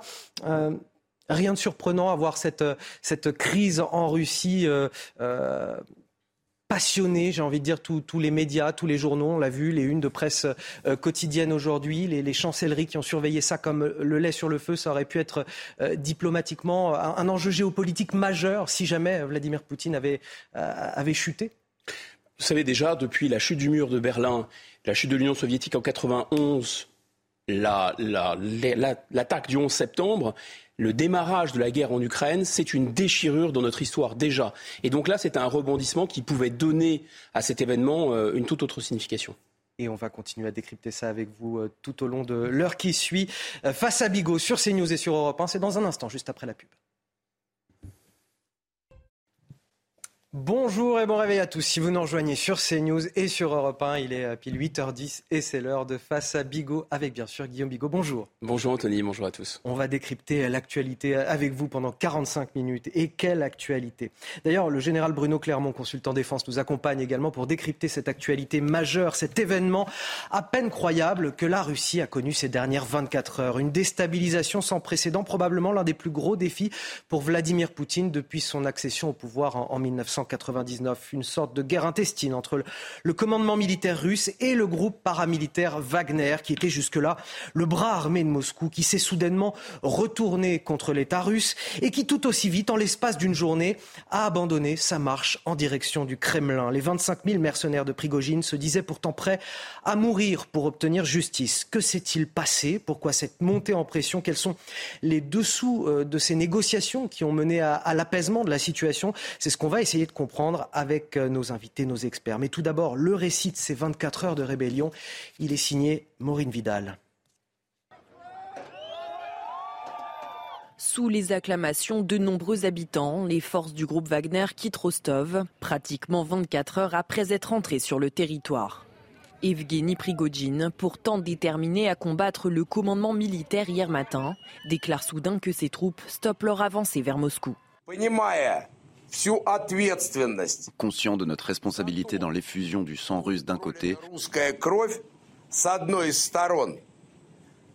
nous faisons reculer nos colonnes et retournons dans les camps de campagne conformément au plan. Une rébellion qui commence samedi matin. Après avoir investi la ville de Rostov et le quartier général de l'armée russe, les troupes de la milice Wagner, composées de 25 000 hommes selon leur déclaration, auraient été aperçues à moins de 400 km de la capitale. Pendant ce temps, c'est la course contre la montre du côté du gouvernement russe qui dénonce alors une mutinerie armée et promet de punir les coupables. C'est un coup porté à la Russie, à notre peuple. Et nos actions pour protéger la patrie d'une telle menace seront fermes. C'est Alexandre Loukachenko, le président bélarusse, qui serait alors intervenu en tant que médiateur et a obtenu l'arrêt de l'insurrection du patron de Wagner, après des négociations, le Kremlin a annoncé qu'Evgeny Prigogine partira pour le Bélarus et les poursuites le visant ainsi que les membres de son groupe seront abandonnés. Guillaume Bigot, on a le, sentiment d'une sorte de grande pièce de théâtre où tout le monde joue un rôle. Prigogine qui dit vouloir libérer le peuple russe, Poutine qui parle de trahison. Mais on a le sentiment aussi qu'il y a une réalité qui nous échappe dans tout ça, des, non-dits. Euh, on n'est pas face à des enfants de cœur quand on parle de Vladimir Poutine et euh, d'Evgeny Prigogine. Euh, est-ce qu'il y a des raisons plus crapuleuses peut-être à tout ça? Très très très difficile de répondre à votre question parce que on a évidemment beaucoup d'informations qui nous manquent, les tenants, les aboutissants, le dessous des cartes. Et donc, quand on est à la fois dans des événements qui sont extrêmement évolutifs et dont on ne comprend pas toujours euh, quels sont les déterminants, je pense que le mieux, c'est de prendre vraiment le grand recul de l'histoire. Et quand on prend le grand recul de l'histoire, on se rend compte que la Russie, euh, c'est vraiment le pays, surtout au sommet de la Russie, dans les sphères du pouvoir, de la, maris, de la maskirovka, c'est-à-dire de l'art de, la dissimulation. Les choses semblent être semblent quelque chose et il y a quelque chose derrière qui est tout à fait différent. Peut-être l'image des poupées russes aussi. On a l'impression euh, que quelqu'un tire les ficelles et c'est tout à fait quelqu'un d'autre. N'oublions pas qu'en plus, le tsar de toutes les Russies, le président de la Fédération de Russie, c'est un homme du FSB. Donc en plus, il a tout à fait cette culture de la dissimulation. Donc il peut y avoir des coups de billard à deux bandes, à trois bandes, etc. Ça, c'est sûr et certain. Si on reste maintenant complètement à plat, moi, j'ai notamment, peut-être le général Clermont pourra nous, nous, éclairer, mais ce qui m'a semblé très troublant hier, d'abord, c'est la facilité avec laquelle cet homme Prigogine, qu'on considérait un peu comme quelqu'un d'isolé, que Poutine gardait au feu justement pour diviser ses généraux, pour épargner aussi euh, la vie de ses soldats, que cet homme Prigogine, qu'on considérait comme un peu isolé dans l'appareil d'État russe, eh bien, il arrive d'un à s'emparer de cette ville de Rostov-sur-le-Don, où apparemment il y avait quand même des gens, des hauts gradés russes, qui contrôlaient, qui monitoraient la guerre qui n'est pas loin sur le front. et ça sans tirer quasiment un coup de feu, il y a eu quelques escarmouches, et ensuite qu'il annonce qu'il remonte vers Moscou et que personne ne l'arrête, parce que j'imagine qu'une colonne comme ça, on pourrait la bombarder. Alors pourquoi ça n'a pas été fait? Parce que peut-être le président Poutine ne voulait pas verser le sang russe, parce que peut-être le président Poutine, soit l'aviation n'était pas d'accord pour le faire, solution A. Solution B, Vladimir Poutine ne voulait pas verser le sang russe et, ouvrir une, une espèce de, de, de, période de chaos. On est en guerre, ils ne peuvent pas se permettre d'avoir une guerre civile à l'intérieur. Mais c'est aussi, c'est un signe. Le fait que Poutine ne l'ait pas arrêté brutalement, c'est un signe. Mais encore une fois, extrême prudence la Russie, c'est un mystère. Et tout est faux. Souvenez-vous des, images Potemkin, hein, quand les, tsars se baladaient dans les villages russes, on leur peignait des toiles pour qu'ils ne, sachent pas que la population mourrait de faim derrière. Donc tout est faux en Russie. Beaucoup de choses sont fausses en Russie, excusez-moi, et le pouvoir ne fonctionne pas comme chez nous. Général Bruno Clermont, notre consultant défense, merci d'être avec nous. Vous, euh, analysez comment ce qui s'est passé ces, dernières 24 heures? Vous êtes d'accord avec, euh, euh, Guillaume Bigot tout est faux en Russie? Alors, je pense que la comparaison avec une pièce de théâtre est un peu risquée parce que qui dit pièce de théâtre dit scénario euh, écrit à l'avance. Et, là, c'était probablement pas le cas. Il y a peut-être des connivences à certains niveaux, euh, des éléments qu'on fuitait avant, euh, avant cette, cette, action de Prigogine. Hein, les Américains l'ont confirmé, les services de, renseignement britanniques également. Mais ça ressemble malgré tout, dans la complexité telle qu'elle a été décrite de la, de la, société russe et de l'histoire russe euh, comme un, gros coup de bluff euh, euh, de Prigogine pour sauver à la fois sa tête et, à la fois son, armée Wagner. Et, donc personne ne savait jusqu'où il, irait. Le discours de Poutine est quand même. Je pense que le tournant, pour moi, c'était le discours de Poutine le discours de Poutine, il est, quand on le remet dans le contexte de ce qui se passe aujourd'hui, maintenant qu'on sait que Prigogine a fait demi-tour, euh, il, est, lunaire ce, discours. Il, place la barre très haut. Euh, il donne l'impression d'une Russie euh, qui, est, au bord de la guerre civile. donc, comment savoir si Poutine jouait un jeu ou si Poutine était, totalement sincère dans son discours? Ce qui est certain, c'est que le, vainqueur de cette affaire-là, c'est Prigogine. Prigogine, il a, il a, non seulement il a sauvé sa tête, mais en plus, je pense qu'il va devenir euh, populaire euh, dans une partie de la population russe. Il a sauvé son armée Wagner, qui est l'armée qui lui permet d'exister. On ne sait pas ce qu'elle va le devenir, mais en tout cas, elle ne va pas disparaître au sein de l'armée russe. Euh, donc cette affaire, peut-être le dernier élément qui m'a vraiment impressionné, c'est l'emballement médiatique. c'est également l'inquiétude des diplomaties, parce que même si effectivement il n'y a pas eu de, réunion du Conseil de défense en France, il y a eu quand même des échanges entre les principaux responsables politiques et diplomatiques en, Europe pour savoir, en Occident, pour savoir euh, de quoi il s'agissait et jusqu'où ça allait. Donc euh, une journée folle, une journée folle comme cette guerre euh, nous en réserve, nous en a déjà réservé. Celle-ci est particulière et en tout cas, elle, globalement, tout de même, je, pense qu'elle fragilise le président Poutine qui se trouve quand même face à une situation dans laquelle on n'a pas l'impression qu'il maîtrise totalement la situation et qui a fragilisé en particulier son ministre de la Défense, donc il sera étonnant de savoir euh, s'il va rester en poste ou s'il sera remplacé. Euh, parce que ça faisait partie des demandes pressantes de Prigogine. Alors, je voudrais justement qu'on revienne aux, origines de, cette crise et notamment les tensions entre Evgeny Prigogine et le ministre de la Défense euh, russe. Tout d'abord, je voudrais qu'on écoute Evgeny Prigogine lors de sa prise de parole un petit peu plus en longueur, qui nous annonce donc le retour de, le retour de ses troupes dans leur caserne. Écoutez. Il voulait dissoudre la société Wagner. Nous sommes partis le 23 juin pour notre marche pour la justice. En 24 heures, nous avons traversé la distance jusqu'à un point 200 km au sud de Moscou. Au cours de notre trajet, nous n'avons pas versé une goutte de sang de nos combattants. Maintenant, nous sommes dans une situation où du sang pourrait être versé. Donc, comprenant toute notre responsabilité pour du sang russe qui pourrait éventuellement être versé, d'un côté ou de l'autre, nous faisons demi-tour pour reprendre la direction inverse, pour aller dans nos camps comme c'était prévu. Alors Guillaume Bigot, selon vous, quelle est l'origine de ces euh, tensions? On entend euh, Prigogine nous dire euh, il voulait, Poutine voulait dissoudre Wagner. Pourquoi? Ça pouvait devenir un État dans l'État. C'est-à-dire, euh, ça a commencé à avoir une, ampleur importante. C'est un homme à la fois de communication, Prigogine, et c'est un homme qui s'est, imposé comme étant quasiment incontournable. Alors, incontournable en communication, un peu, euh, les Kadyrovski l'étaient devenus aussi, mais sur le terrain, c'était moins efficace. Soledar, Barmouth, des points les plus chauds euh, des combats, c'est la milice Wagner euh, qui a payé euh, le prix fort et qui a payé le prix du sang. Et je pense que contrairement à ce que nous nous voudrions comprendre de cette guerre, c'est pas certain du tout que cette guerre soit impopulaire en Russie. Et peut-être, c'est aussi l'hésitation de Vladimir Poutine d'hier de ne pas prendre des mesures, disons, expéditives hein, pour liquider le problème Prigogine. C'est peut-être qu'il est populaire, Prigogine, parce que figurez-vous que par rapport à un Vladimir Poutine qui s'est tenu très loin du front, euh, c'est lui qui a voulu cette guerre. Il est allé faire une visite nocturne. Certains disent c'est peut-être, euh, voyez, encore, on ne sait pas ce qui est vrai et faux en Russie. Certains disent que c'était en plus un, sosie. Mais enfin, qu'importe. Shoigu qu'on a vu dans un hélicoptère assez loin du front aussi.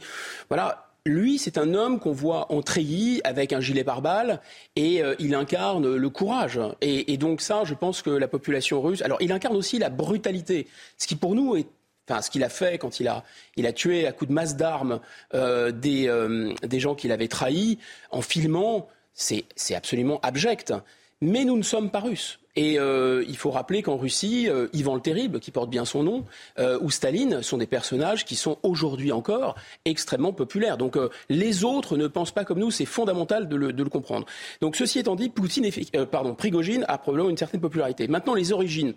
Je pense qu'il y en a au moins Trois, d'abord la Syrie. Euh, Wagner est intervenu en Syrie.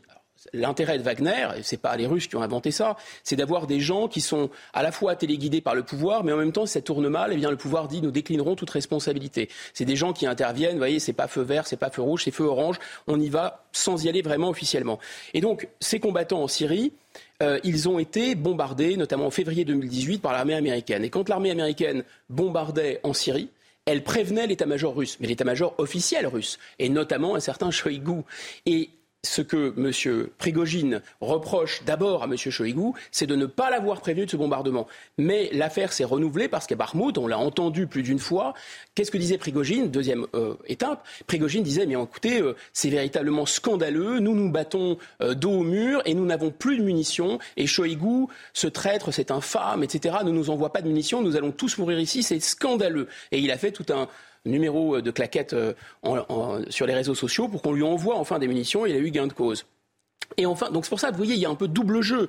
Euh, jusqu'à présent, euh, Vladimir Poutine, il soutenait la hiérarchie officielle, mais il soutenait en même temps Wagner, son ami Wagner, il le connaît, enfin pas, pas, son ami Wagner, son ami Prigogine, il le connaît depuis longtemps.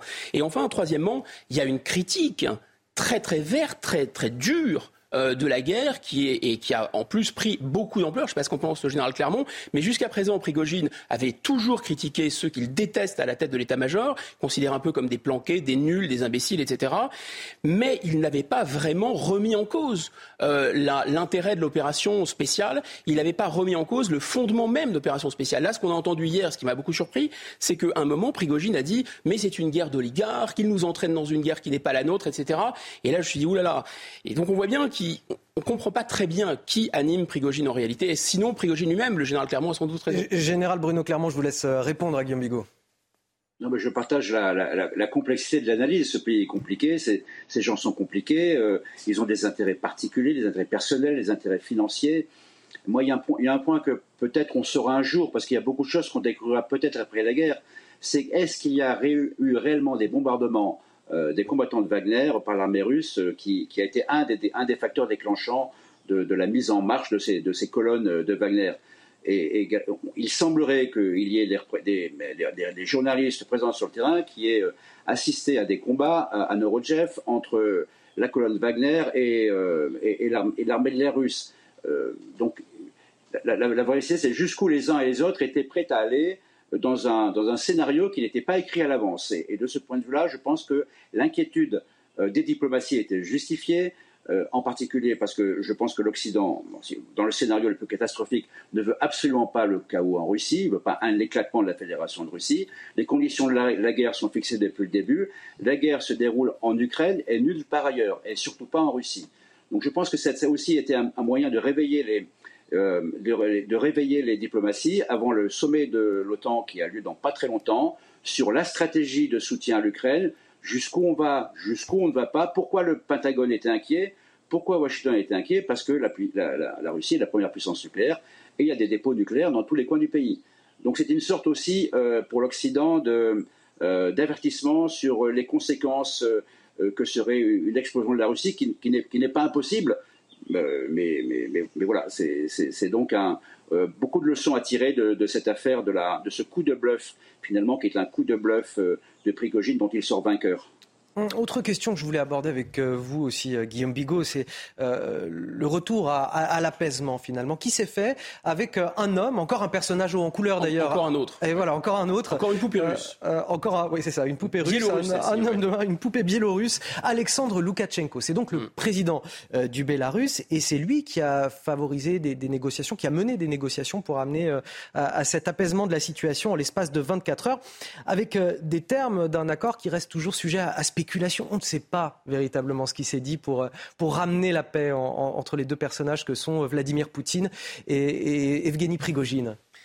il faut bien comprendre que dans cette, dans cette partie du monde, le en même temps s'applique réellement. C'est-à-dire que les choses sont une chose et son contraire. Entre, en, fait, euh, Loukachenko, c'est vraiment la marionnette de Vladimir Poutine. L'État biélorusse est complètement à la main de l'État russe. Mais pas complètement non plus. C'est pour ça qu'on peut dire une chose et son contraire. C'est-à-dire que M.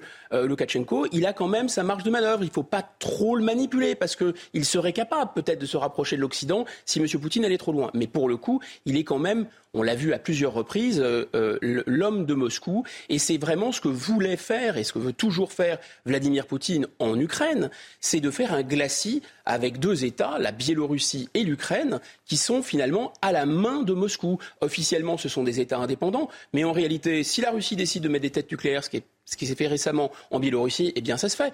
Euh, s'il y a une révolution un peu à la mode, révolution de couleur, comme ça a été le cas dans beaucoup de pays et comme ça a été le cas aussi avec le Maïdan en Ukraine, eh bien là, euh, les forces russes rentrent en Biélorussie pour rétablir l'ordre. Donc le fantasme de, Vladimir Poutine, c'est de, de rétablir en fait l'influence de la Russie sur l'Ukraine. Mais ces personnages peuvent avoir un certain jeu. Moi, je pense qu'en fait, on est face à des hypothèses qui sont soit M. Prigogine effectivement était seul au pied du mur, parce qu'il faut bien comprendre que sa milice en armes, avec d'ailleurs ce qu'on a vu, hein, des, blindés, des hélicoptères, c'est pas seulement des hommes en armes, hein, avec, euh, comme on pourrait l'imaginer en Occident, un état-major qui met à disposition des moyens militaires lourds. Non, apparemment, c'est sa propriété à lui tout de même, comme entrepreneur. Donc ça, il y avait la date du 1er juillet. Le 1er juillet, tout ça devait passer sous le contrôle de l'armée russe. Et donc, c'est peut-être effectivement quelqu'un qui a joué son Vatou, qui s'est dit si je rends les armes pour le coup, eh bien je suis fichu, donc je, joue le tout pour le tout. Mais peut-être aussi c'était M. Prigogine qui avait à l'intérieur de l'appareil d'État russe au plus haut niveau, ce que s'appelle, vous savez, les Russes, ils font la différence entre les ministères régaliens euh, services secrets, armée, intérieur, ils appellent ça les siloviki, les, les, ministères de force. Et ces gens-là, peut-être en ont-ils assez de la guerre de Poutine ou de Poutine C'était une autre hypothèse, que Prigogine soit allié avec eux. C'est pour ça qu'il avance. Et puis la troisième hypothèse, c'est encore pire. C'est que Prigogine étant vraiment quelqu'un qui est à la solde, enfin qui a un prix, qui est un, qui est un mercenaire et qu'on peut acheter, on, pourrait, on aurait pu imaginer dans un scénario fou que euh, l'Ukraine, euh, les États-Unis, etc., finissent. Parce que, vous voyez, il y a quand même des M. Khodorkovsky, qui est un ennemi juré de Vladimir Poutine, mais aussi euh, les gens de Belgorod, vous savez, les, miliciens un peu néo-nazis qui avaient été envoyés à Belgorod pour euh, euh, faire des, opérations spéciales par les Ukrainiens, ben, ces gens-là avaient soutenu Prigogine. Donc ça, c'est quand même très étonnant. Maintenant, que peut-il se passer? Moi, je pense que là aussi, on a une lecture en disant, regardez, l'État russe est fragile, Poutine est fragile. Poutine, oui, sans doute il est plus fragile qu'on pouvait l'imaginer. L'État russe, c'est pas certain. Ils ont justement joué la carte de l'unité et de ne pas faire couler le sang et d'éviter la guerre civile. Il y a quand même dans ce pays un traumatisme très très fort. 1917, mais même 1991, ils ne veulent pas que leur État s'effondre. Général Bruno Clermont, avant de vous laisser euh, partir en, l'espace d'une minute, euh, que va-t-il advenir aujourd'hui de, la milice euh, Wagner désormais? Puisque Prigogine va devoir quitter la Russie pour rejoindre le Bélarus et ses équipes, ses soldats, que vont-ils advenir d'eux et que va-t-il advenir de cette milice? Écoutez, l'exigence de, de Prigogine, c'était que ces Wagner qui n'ont aucune existence juridique, ils n'existent même pas, ils ne sont pas reconnus, c'est une force c'est une grande compagnie euh, du Moyen Âge, c'est de, lui donner un statut. Il souhaitait qu'elle devienne une société militaire privée. Son armée privée officiellement reconnue euh, par Poutine. Je pense que ça peut, faire partie euh, des options à venir. Ensuite, elle peut se reformer, se reconfigurer sous un autre nom, avec les mêmes personnes. Il y a une grande quantité en, réalité de, de, sociétés de mercenaires de ce type-là. Et la question pour la France, elle est fondamentale, c'est que va-t-il se passer en Afrique Quelle va être l'évolution de Wagner en Afrique Qui aura un, rôle fondamental dans l'instabilité, alors elle devrait jouer dans l'instabilité actuelle de l'Afrique où les Français sont engagés en force et donc ça c'est très important à suivre. Merci à vous, Général Bruno Clermont, d'avoir accepté de, venir sur notre euh, antenne.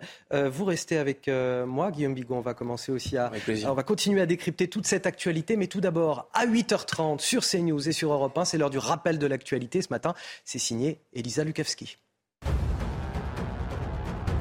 Gérald Darmanin à Mayotte pour euh, défendre l'opération Wambushu qui a débuté en avril, une opération contestée hein, de lutte contre la criminalité et l'immigration illégale. Il a affirmé qu'en deux mois, les violences contre les personnes ont été réduites de 22% et les cambriolages, vols et atteintes aux biens de 28%, revendiquant aussi avoir divisé par trois le flux entrant de clandestins. Le ministre de l'Intérieur qui vient aussi s'attaquer au fléau de l'habitat insalubre, promettant de remédier au manque d'eau qui frappe l'archipel français de l'océan Indien. Ils étaient des dizaines de milliers à s'être réunis hier à Paris pour la marche des fiertés LGBT. La préfecture de police a compté 56 000 participants à cette marche placée cette année sous un mot d'ordre déplorant des violences pour tous. À la mi-journée, six jeunes hommes hein, avaient été interpellés à Paris pour s'en être pris à une femme qui, avec un drapeau arc-en-ciel à la main, rejoignait justement cette marche des fiertés. Et puis c'est le premier jour du Hajj à la Mecque. Le Hajj qui débute aujourd'hui en Arabie Saoudite sous une chaleur écrasante avec des centaines de milliers de musulmans. C'est le premier pèlerinage avec autant de fidèles dans le royaume depuis la pandémie de Covid-19. Plus de 2 millions de pèlerins venus de 160 pays sont attendus cette année dans la ville la plus sacrée de l'islam. Le Hajj est un des cinq piliers de l'islam et doit être accompli au moins une fois dans la vie d'un musulman pratiquant qui en a les moyens. Les troupes de Wagner qui ont donc commencé dès hier soir à, quitter leur euh, position au sud de Moscou pour regagner leur caserne. Evgeny Prigogine qui va partir en, Biélorussie. Les poursuites euh, contre lui seront abandonnées sur le Kremlin. Aucun des combattants ne sera d'ailleurs euh, poursuivi pour ce coup de force compte tenu de leur mérite sur le front ukrainien. C'est mm. ce qu'explique là aussi Moscou. Que va-t-il désormais se passer pour ce groupe paramilitaire? C'est la question que je vais vous poser dans un instant. Guillaume Bigot. Mais tout d'abord, je voudrais qu'on revienne sur l'histoire de cette milice depuis son émergence en 2014. Les explications, Sarah Varnier. C'est en 2014, avec l'annexion de la Crimée par la Russie, que l'on entend parler pour la première fois du groupe Wagner. Né le 1er mai 2014, le groupe paramilitaire fondé par Evgeny Prigogine et Dmitri Outkin travaille dans l'ombre du Kremlin. Une organisation régulièrement accusée de crimes de guerre et crimes contre l'humanité. Elle est composée de mercenaires recrutés parmi des anciens agents du renseignement russe, ainsi que des anciens soldats et même des prisonniers. Une milice privée qui sème la terreur dans plusieurs pays et dont l'objectif est d'y installer des zones pro-Kremlin. Après la Crimée, le groupe Wagner se dirige ensuite en Syrie en 2015, puis s'attaque à l'Afrique et se déploie en Centrafrique, en Libye puis au Mali en 2021. Ce continent reste aujourd'hui encore le pôle stratégique de l'organisation où ses combattants les plus expérimentés s'installent. L'objectif est de fomenter l'instabilité en Afrique pour établir une confédération d'États anti-occidentaux. Mais leurs missions ne sont jamais dénuées d'intérêt. Prigogine profite des déploiements dans les différents pays pour mettre la main sur des ressources minières, gaz et pétrole en Syrie, or diamants et exploitation forestière en Centrafrique. Aujourd'hui, avec la guerre en Ukraine, il cherche une dimension politique. À votre avis, Guillaume Bigot, quel avenir pour, euh, pour cette milice Wagner aujourd'hui? Le, reportage souligne bien l'importance qu'a Wagner euh, euh, en Afrique. Et il faut peut-être revenir un instant sur, euh, sur ce point, à la fois parce que ça nous concerne, on a des intérêts en Afrique, des ressortissants en Afrique, des États alliés en Afrique qui sont déstabilisés par ces Wagner. Euh, généralement, quand un État étranger intervient, quand il fait, appelons ça de l'ingérence, de l'impérialisme, il ne peut pas se comporter euh, de la manière dont Wagner se comporte. Ce n'est pas seulement en, matière de non-respect du droit international, euh, torture, exaction, euh, charnier, etc. Non, c'est aussi parce qu'il ne peut pas apparaître, cet État, officiellement comme étant une espèce de milice privée au service d'un clan qui va piller les ressources du pays. Et là, Wagner, c'est un moyen absolument décomplexé pour la Russie de faire ça sans l'assumer, c'est-à-dire de soutenir une clique, de soutenir une ethnie qui a décidé de faire main basse sur l'or, sur le diamant, sur telle ou telle réserve d'uranium. Et, voilà, et là, ça se fait de manière incroyable. Et c'est vraiment une étape nouvelle j'allais dire, dans l'exploitation presque sauvage de l'histoire, quand les multinationales, qu'on accuse souvent occidentales de faire ça, les multinationales occidentales ne peuvent pas faire n'importe quoi. Elles sont sous le regard des juridictions de leur propre pays et sur le regard des juridictions internationales. Là, vous voyez, Wagner, c'est un truc, c'est une zone grise. Donc, c'est très utile pour cette raison. Maintenant, après ce qui s'est passé, il faut revenir aux hypothèses. Soit c'est M. Prigogine qui a essayé de sauver sa mise tout seul. Moi, je ne lui donne pas longtemps d'espérance de vie si c'est le cas. Soit c'est M. Prigogine qui, d'accord avec des gens à l'intérieur de l'appareil d'État russe, en veut et a tenté, sans réussir, euh, de, faire la peau en fait à M. Poutine et à le remplacer. Et là, bah, difficile de savoir ce qui, va, ce qui va arriver. Ce qui est sûr en tout cas, c'est qu'il va y avoir des élections en Russie. Il peut se présenter sans doute s'il n'est pas assassiné d'ici là. Euh, c'est une hypothèse aussi. Ça peut devenir un acteur politique. Mais je sens plus M. Prigogine comme une espèce de c'est un peu comme si vous utilisiez un pitbull, c'est-à-dire vous, vous c'est quelqu'un qui est brutal, qui est quelqu'un qui est cruel, et eh bien vous le lâchez. Donc, une sorte de bélier. Voilà, une sorte de bélier. C'est exactement un bélier pour défoncer la porte de, euh, du Kremlin. Euh, si c'est si c'est ça aussi, qui va gagner à l'intérieur de la Russie s'il y a vraiment une, une division, c'est difficile à dire. Et puis carrément, s'il était acheté par les Ukrainiens ou les ou les Américains, là, je pense qu'il sera il sera liquidé. Mais il faut revenir sur un point parce que la journée d'hier était vraiment très folle et on a eu l'impression euh, que l'État russe s'effondrait. En fait, la conclusion, c'est quand même que l'État russe ne s'effondre pas totalement. Oui, il y a beaucoup de corruption en Russie, euh, il y a des clans, etc., bien sûr, mais en même temps, l'État russe est resté stable. La question, la grande question, c'est que va-t-il se passer sur le front? On, va y revenir justement à la, stabilité de, l'État russe. Vous l'avez dit, euh, finalement, la voiture bélier que constitue Prigogine n'a pas défoncé la porte du Kremlin. Je voudrais justement qu'on parte à, à, Moscou, rejoindre notre correspondant Antoine Cléraud. Bonjour Antoine, quelle atmosphère justement ce matin au sein de la capitale russe eh bien, comme vous pouvez imaginer, c'est le soulagement qui prévaut. Hier, toute la journée, les gens ont passé cette journée donc rivés sur leur téléphone aux aguets euh, de la moindre nouvelle. Donc, quand dans la soirée, cette nouvelle de la, de la médiation euh, du président biélorusse, Alexandre Loukachenko, est tombée, eh bien, les gens étaient rassurés, étaient soulagés de l'issue de l'issue de cette, de cette situation.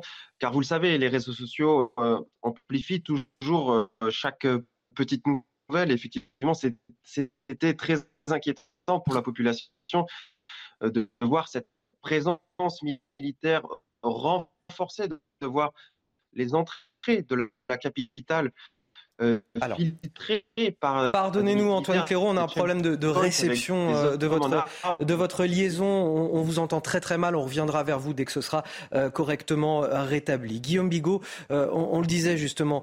Qu'est-ce que ça nous dit aujourd'hui, toute cette affaire de, de l'État russe, de sa stabilité? Est-ce que l'État russe est aussi solide qu'il n'y paraît?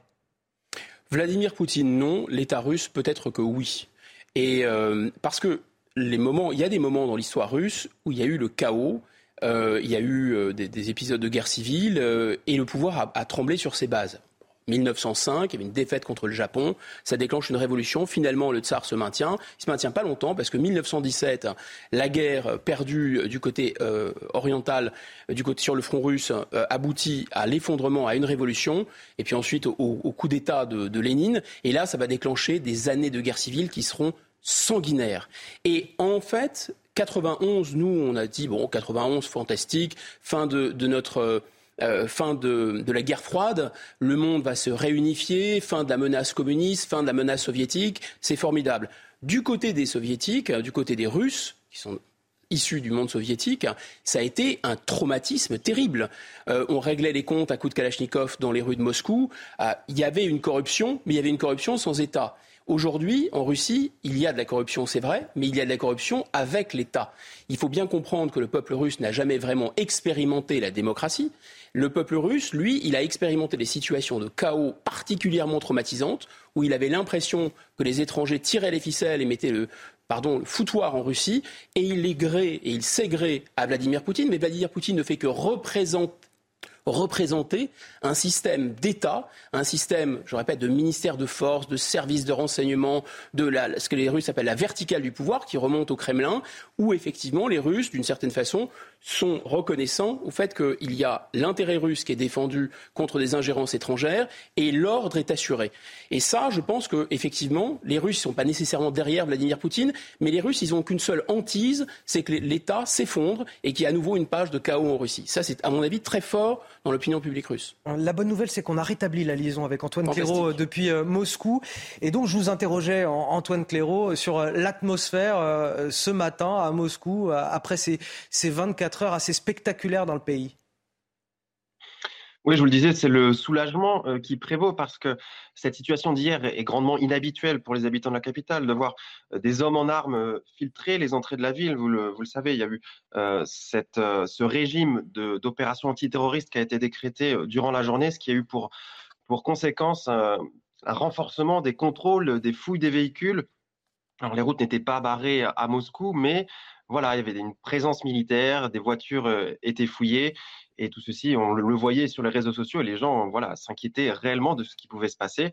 Donc, quand ce régime a été levé, donc bien entendu, euh, le soulagement. Alors, à noter également que euh, le maire de la ville, Sergei Sobyanin, avait décrété, donc durant la journée d'hier, que la journée de lundi serait chômée, c'est-à-dire qu'il invitait les salariés à ne pas se rendre euh, à leur travail pour éviter les déplacements de population, car certaines routes pouvaient être bloquées ou certains quartiers bouclés.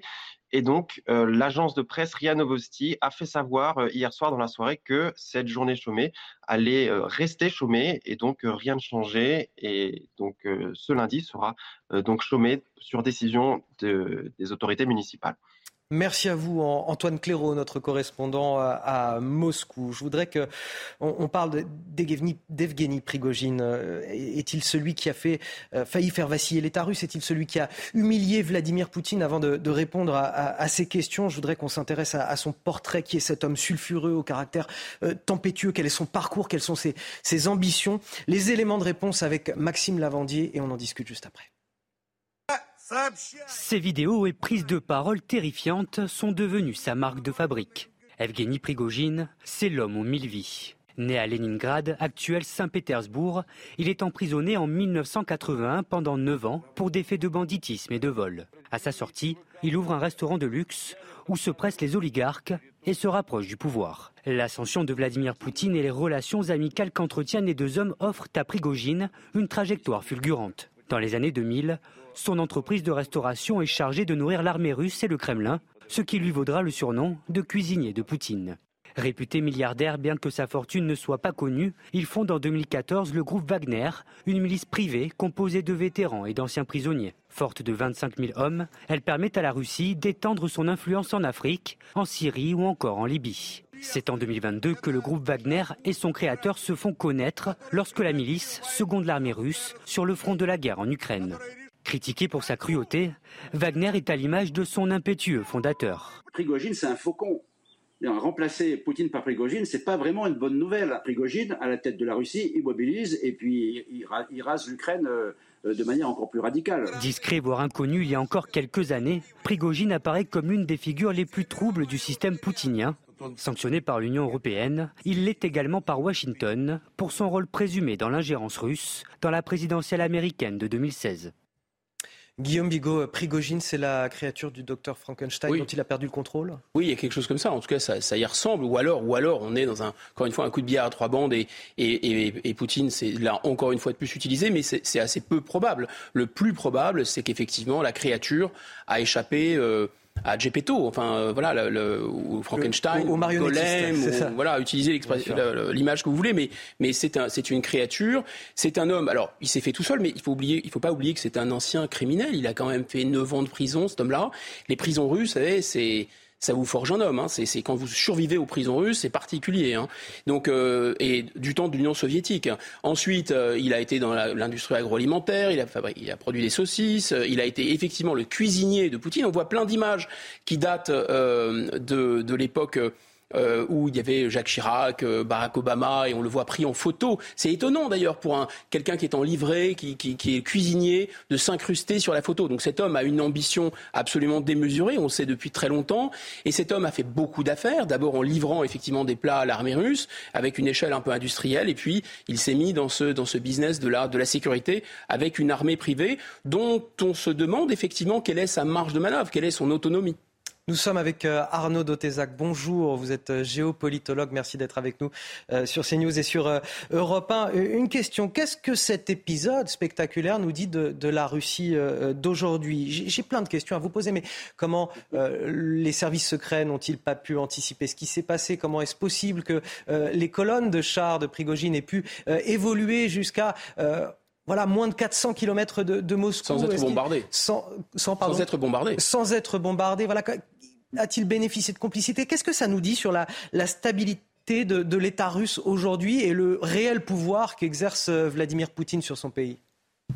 Alors, écoutez, c'est une euh, question évidemment qui, est, euh, qui, a des réponses sur plusieurs couches. Hein.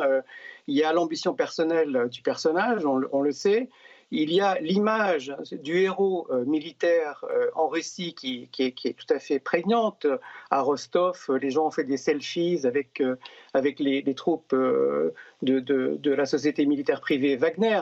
Maintenant, il faut regarder les choses avec à la fois la dimension du continent russe. Vous avez derrière moi, si vous la voyez, une carte ça fait la totalité de l'Asie, ça fait huit fuseaux horaires, c'est absolument gigantesque. Donc il y a une culture, si vous voulez, de la protection militaire, etc., qui nous échappe un petit peu et qui est absolument fondamentale dans ce pays. À partir de là, on a l'ambition d'un homme. On a 25 euh, 000 hommes qui, mine de rien, ont manœuvré du nord au sud et qui sont aujourd'hui placés exactement à un endroit où ils sont nécessaires.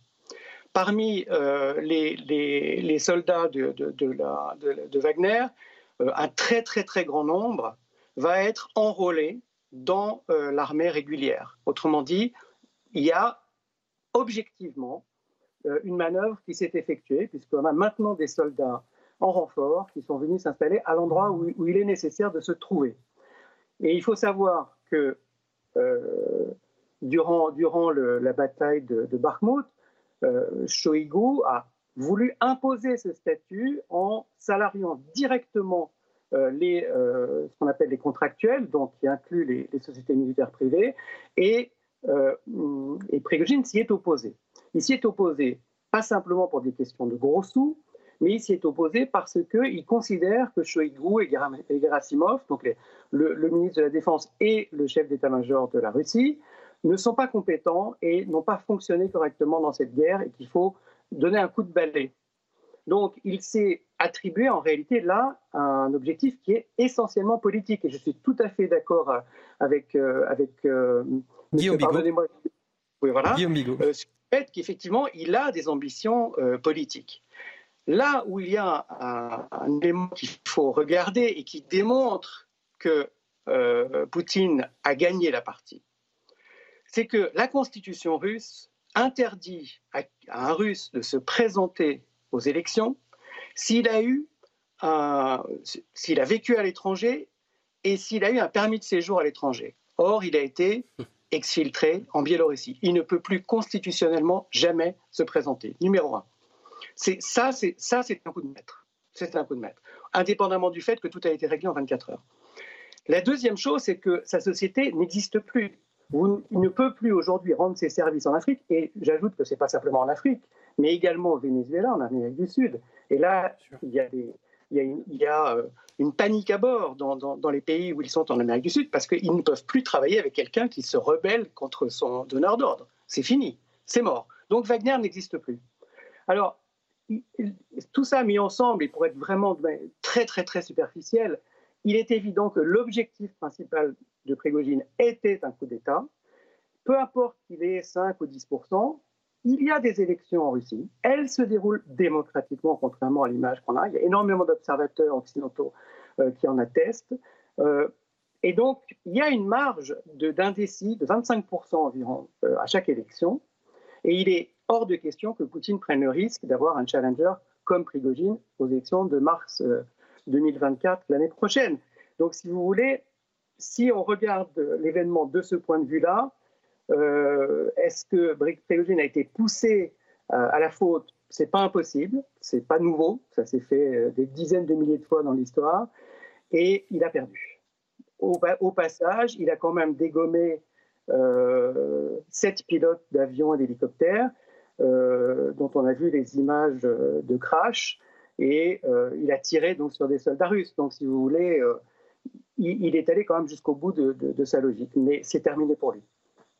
Euh, une question pour Guillaume Bigot. Euh, est-ce que des têtes vont tomber au sein du commandement militaire russe à l'issue de, cette, de cet épisode? Ah, c'est probable. Est-ce que Vladimir Poutine va devenir plus paranoïaque que jamais? Plus paranoïaque qu'il ne l'était, je crois que c'est pas possible. Donc ça ne va pas, ça ne va pas l'améliorer, ça c'est sûr et c'est sûr et certain. en fait, c'est vrai que rétrospectivement, on se dit, il a, il a franchi le Rubicon, il a, il a brûlé ses vaisseaux hier, euh, Monsieur Prigogine. Euh, ce qui laissait à penser euh, qu'il était vraiment au, bout du rouleau, c'était un qui tout double, ou alors qu'il n'était pas seul. Hein, les, deux, les deux fameuses hypothèses. Dans les deux cas, ça va à mon avis, pas très bien se passer euh, pour lui. J'ignorais ce point de droit qui est absolument essentiel. Et effectivement, si dans la Constitution russe, si vous avez un, permis de séjour à l'étranger et vous ne pouvez plus vous présenter, ça le met un peu, euh, ça le met finalement un peu hors jeu pour les élections. C'est ce qui fait dire à Arnaud Dotezac que Vladimir Poutine a gagné. Exactement. C'est euh, tout à fait poutinien. Hein. C'est vraiment un, un, Enfin, on a vu avec la, guerre en, Ukraine, c'est un très mauvais joueur de poker, mais c'est plutôt un très bon joueur d'échecs. Et donc, voilà. Pourquoi il n'a pas réprimé ce serait sans doute très mal passé dans l'opinion publique aussi. N'oublions pas qu'on est en guerre. Il ne peut pas se permettre de faire couler le sang russe sur le territoire russe, alors même qu'il y a des soldats russes qui sont euh, au front, d'une certaine façon.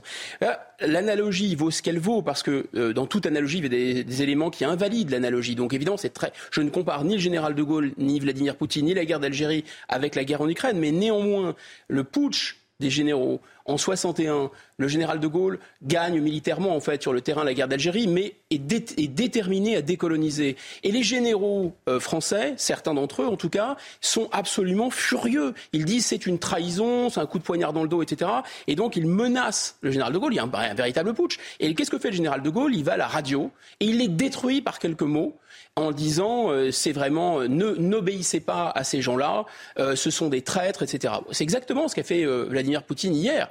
Il a pris la parole, il a dit ces gens-là sont des traîtres. Moi, là où je pense que ça a été vraiment effectivement trop loin du côté de Prigogine, c'est lorsqu'il a dit euh, cette guerre, euh, finalement, c'est une guerre menée par des oligarques, on vous ment, etc. Jusqu'à présent, le discours de Prigogine, et ce en quoi je pense qu'il était soutenu par une partie de l'opinion publique, ça consistait à dire l'état-major est nul, ils sont mauvais, euh, et en plus ils ne se battent pas, je suis le seul à me battre, et en plus ils ne m'aident pas, ils ne m'envoient pas des munitions. Là, il avait un certain écho dans l'opinion publique. Là, maintenant qu'il a d'une certaine façon tombé le masque et dit cette, guerre, c'est une, il a presque pris le, parti entre, du point de vue russe, hein, bien sûr, euh, presque pris le parti de l'ennemi. Donc je ne serais pas étonné qu'il lui arrive malheur dans les mois qui viennent. Guillaume Bigot, il nous reste à, peu près une minute. Euh, quelles conséquences euh, tout cela peut avoir sur la guerre en Ukraine aujourd'hui? Écoutez, je, je serais les, les, les, forces ukrainiennes, euh, je pense que je lancerais l'offensive. Enfin, même c'est peut-être un peu trop tard aujourd'hui. C'était hier. Hier, il y avait un flottement euh, au sommet du pouvoir russe. Les Russes avaient autre chose à faire. Euh, l'état-major russe, etc.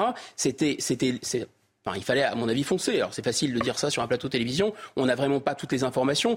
Mais c'est au moment où il y a un flottement euh, dans l'appareil de décision et de commandement de l'ennemi qu'il faut, euh, qu'il faut attaquer. Euh, là, maintenant, ils, vont se ressaisir. Maintenant, ce qui s'est passé n'est pas totalement anodin. il n'est pas sûr que Vladimir Poutine ressorte renforcé. C'était quand même un de ses hommes à lui.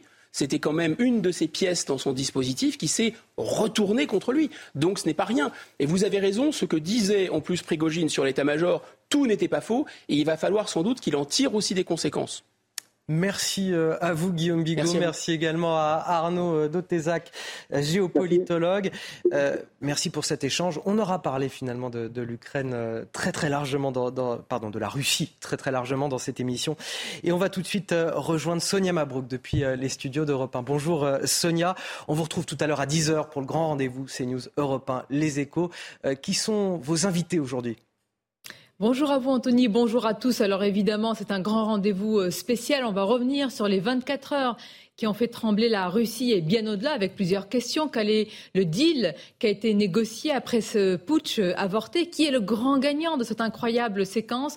Nous avons euh, trois invités pour tenter de comprendre ce qui s'est passé. L'historien Jean-François Colosimo, le grand reporter Renaud Girard et puis l'écrivain euh, Vladimir Fedorovski. Rendez-vous à 10h en direct bien sûr. Le rendez-vous est pris, Sonia. Merci à vous. On vous retrouve tout à l'heure. Vous restez avec nous sur CNews. La matinale week-end se poursuit. Et puis sur Europe 1, c'est l'heure de retrouver Léna Monnier et Frédéric Tadei. C'est arrivé demain. Excellente journée, excellent dimanche à tous sur CNews et sur Europe 1, bien sûr. Regardez votre météo avec Samsonite Proxys. Légère, résistante, durable. Une nouvelle génération de bagages.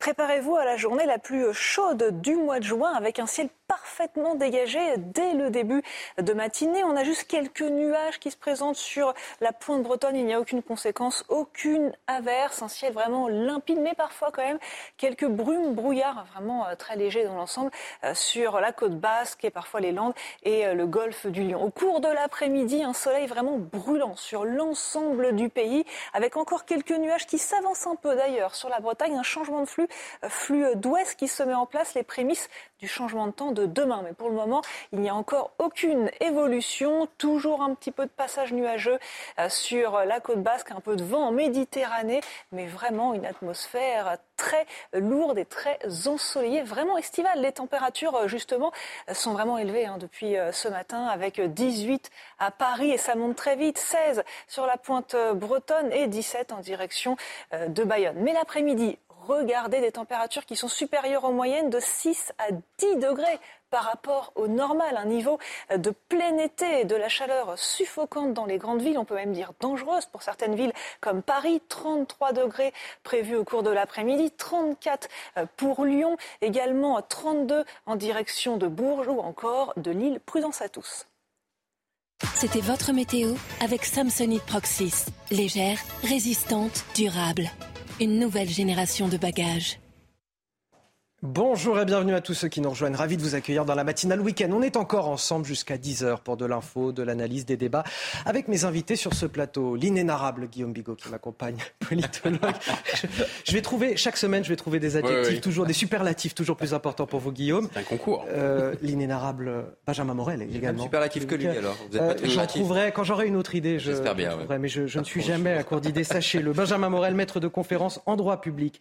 Et, et bien sûr, l'un de nos journalistes que j'ai pas l'habitude d'avoir souvent en plateau, journaliste CNews et ancien correspondant à Moscou, Romain Gauguin. Bonjour. et merci d'être avec nous. Évidemment, ancien correspondant à Moscou, puisqu'on va parler de ces 24 heures de rébellion à la une en Russie. Les troupes de la milice Wagner qui ont donc mis fin à leur révolte et regagnent leur caserne. 24 heures de tension inédite dans le pays, durant lesquelles les mercenaires du groupe paramilitaire ont tenté de rejoindre Moscou. Les rebelles ne seront pas poursuivis, promet le Kremlin, tout comme leur chef, Evgeny Prigogine, qui doit rejoindre le Bélarus.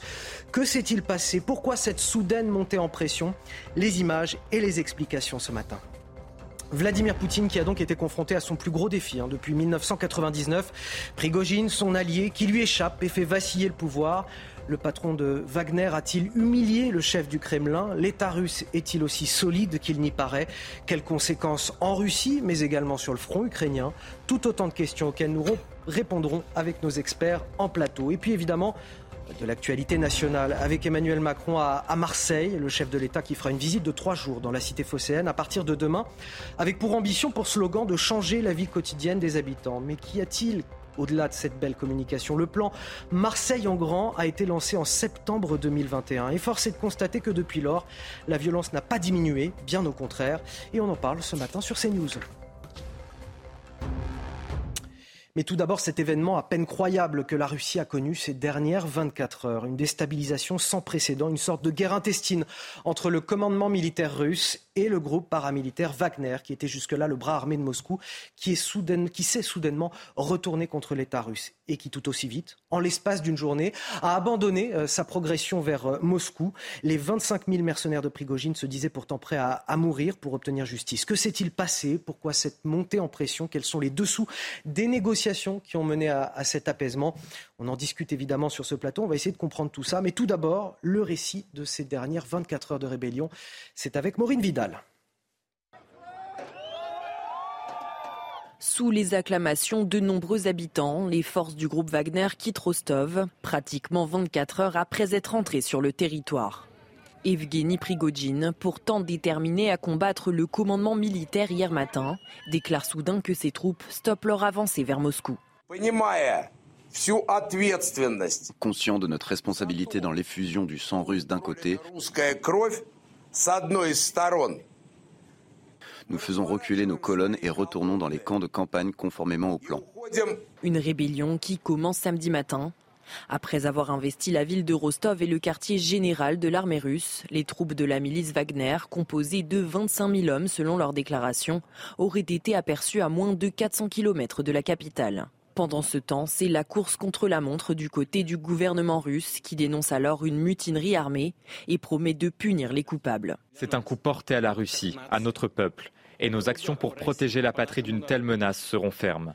C'est Alexandre Loukachenko, le président bélarusse, qui serait alors intervenu en tant que médiateur et a obtenu l'arrêt de l'insurrection du patron de Wagner, après des négociations, le Kremlin a annoncé qu'Evgeny Prigogine partira pour le Bélarus et les poursuites le visant ainsi que les membres de son groupe seront abandonnés. Alors Romain Gauguin, à propos peut-être un, petit peu général, votre interprétation de ce qui s'est passé euh, ces dernières 24 euh, heures, on a l'impression d'une immense pièce de théâtre en Russie. C'était pas. On avait l'impression, oui, qu'on était devant une série. Je vous dis mon sentiment de profane. Hein, euh, tout le monde a eu le même sentiment de, suivre une série, d'avoir ses pop-corn et de, on était impatient de savoir ce qui allait se passer. Et puis, il s'avère que c'était un peu un pilote. Alors, on ne sait pas s'il y aura une suite. Probablement. Euh, on pense qu'une réaction en chaîne euh, a été lancée. Ce qu'on a vu, c'est que le pouvoir de Poutine vacille, qu'il n'ait jamais été aussi faible, que sa crédibilité est, très largement entamée, euh, que la créature qu'il avait, qu'il avait faite toute pièce, parce que Prigogine, il tient son pouvoir, sa fortune, de ses liens personnels avec Poutine, qu'il avait tissé au tournant des années 2000 comme tous ceux qui ont du pouvoir euh, en Russie aujourd'hui, euh, le système Poutine tient sur la loyauté, tient sur sa capacité à diviser pour mieux régner. Et dès lors que euh, l'invasion de l'Ukraine s'est révélée un échec patent, la loyauté envers le chef tend à, s'effriter. Ce qui fait que Prigogine s'est senti en mesure de pouvoir affronter, son chef. résultat des courses, samedi matin, Vladimir Poutine s'adresse à la nation dans l'état de stress qu'on a vu. Euh, il parle d'un coup de poignard dans le dos, d'une trahison. Il appelle très clairement à ce que Prigogine soit mis hors d'état de nuire. Euh, le soir même, Prigogine n'est pas tué, il n'est pas arrêté, il n'est amnistié. On dit qu'il va. Prigogine ira au Bélarus, on ne sait pas dans quelles conditions, et tous les mercenaires qui participaient avec lui ne seront pas poursuivis c'est la porte ouverte à tous ceux qui, combattent en Russie. Allez-y, vous pouvez lancer une, tentative de rébellion, c'est possible. Euh, donc jamais euh, Poutine n'a subi un tel affront, euh, jamais il n'a fait face à un tel défi depuis qu'il a été nommé président par intérim le 31 décembre 1999.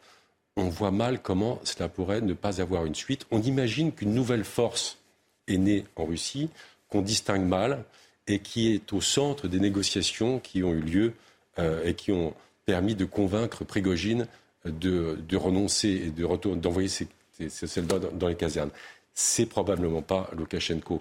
Parce que le scénario officiel fait que Poutine est aux mains de Loukachenko, qu'on surnomme le dictateur pomme de terre.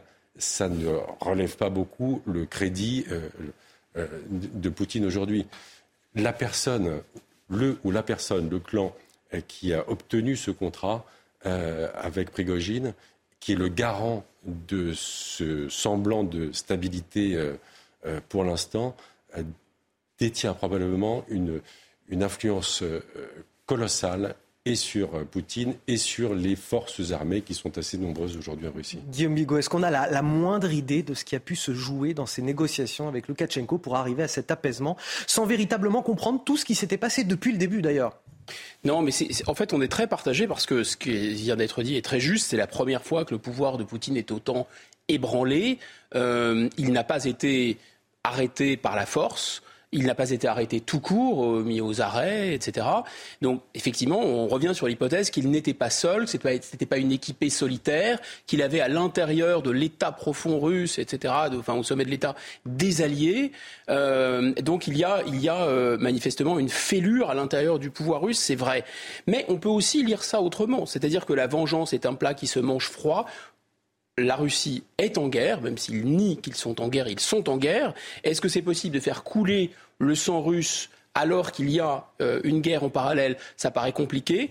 C'est de toute façon, je suis bien d'accord, déjà un signe de faiblesse que Prigogine ait osé faire ça, et surtout euh, qu'il y ait eu peut-être de la part de Vladimir Poutine, sinon une impuissance totale à actionner euh, la répression, du moins la prise en compte euh, de la réaction possible de l'opinion publique. C'est-à-dire que s'il n'a pas osé aussi le, détruire, le faire arrêter, etc., c'est aussi peut-être parce qu'il craignait que les Russes ne le comprennent pas. Prigogine est un personnage difficile de mesurer aussi la popularité dans un État comme la Russie, mais probablement un, personnage qui est, plutôt soutenu par l'opinion russe. Par revenir sur l'histoire de la Russie, il y a des tas de, de faux tsars, de personnages étranges, bizarres qui sortent, etc. Et c'est sûrement pas la brutalité d'un personnage qui fait que euh, un, acteur politique en Russie est mal vu. Euh, après, ce que ça montre, à mon avis, et il y a peut-être un point de désaccord avec ce qui vient d'être dit, c'est que pour l'instant, la guerre en Ukraine n'est pas un échec au sens militaire, au sens où ils ont capturé une partie du territoire, euh, sécurisé la mer d'Azov, la mer Noire, etc. Et donc c'est pas vraiment un succès, mais c'est pas non plus un échec. C'est un, échec total par rapport au contrôle complet de l'État ukrainien. Et donc pour le coup, c'est un signe avant-coureur ce qui s'est passé. Et là, il est certain que si la guerre est vraiment perdue et qu'il y a une contre-offensive ukrainienne, ah bah là, je pense que Poutine s'écroule très très vite. Hein. Benjamin Morel, le, monde entier est un petit peu euh, sonné par ce qui s'est passé pendant ces, 24 heures. Comment vous, vous analysez euh, les événements euh, Comment vous raconteriez ce qui s'est passé Comment vous l'expliqueriez à quelqu'un qui vient de se réveiller ce matin et qui découvre tout ça? Vous me posez un sacré défi, dis donc. Mais c'est parce que vous êtes maître de conférence et, j'imagine que votre sens de la pédagogie saura expliquer aux téléspectateurs ces événements Justement, quand on parle de coup d'État, en règle générale, on parle de légitimité.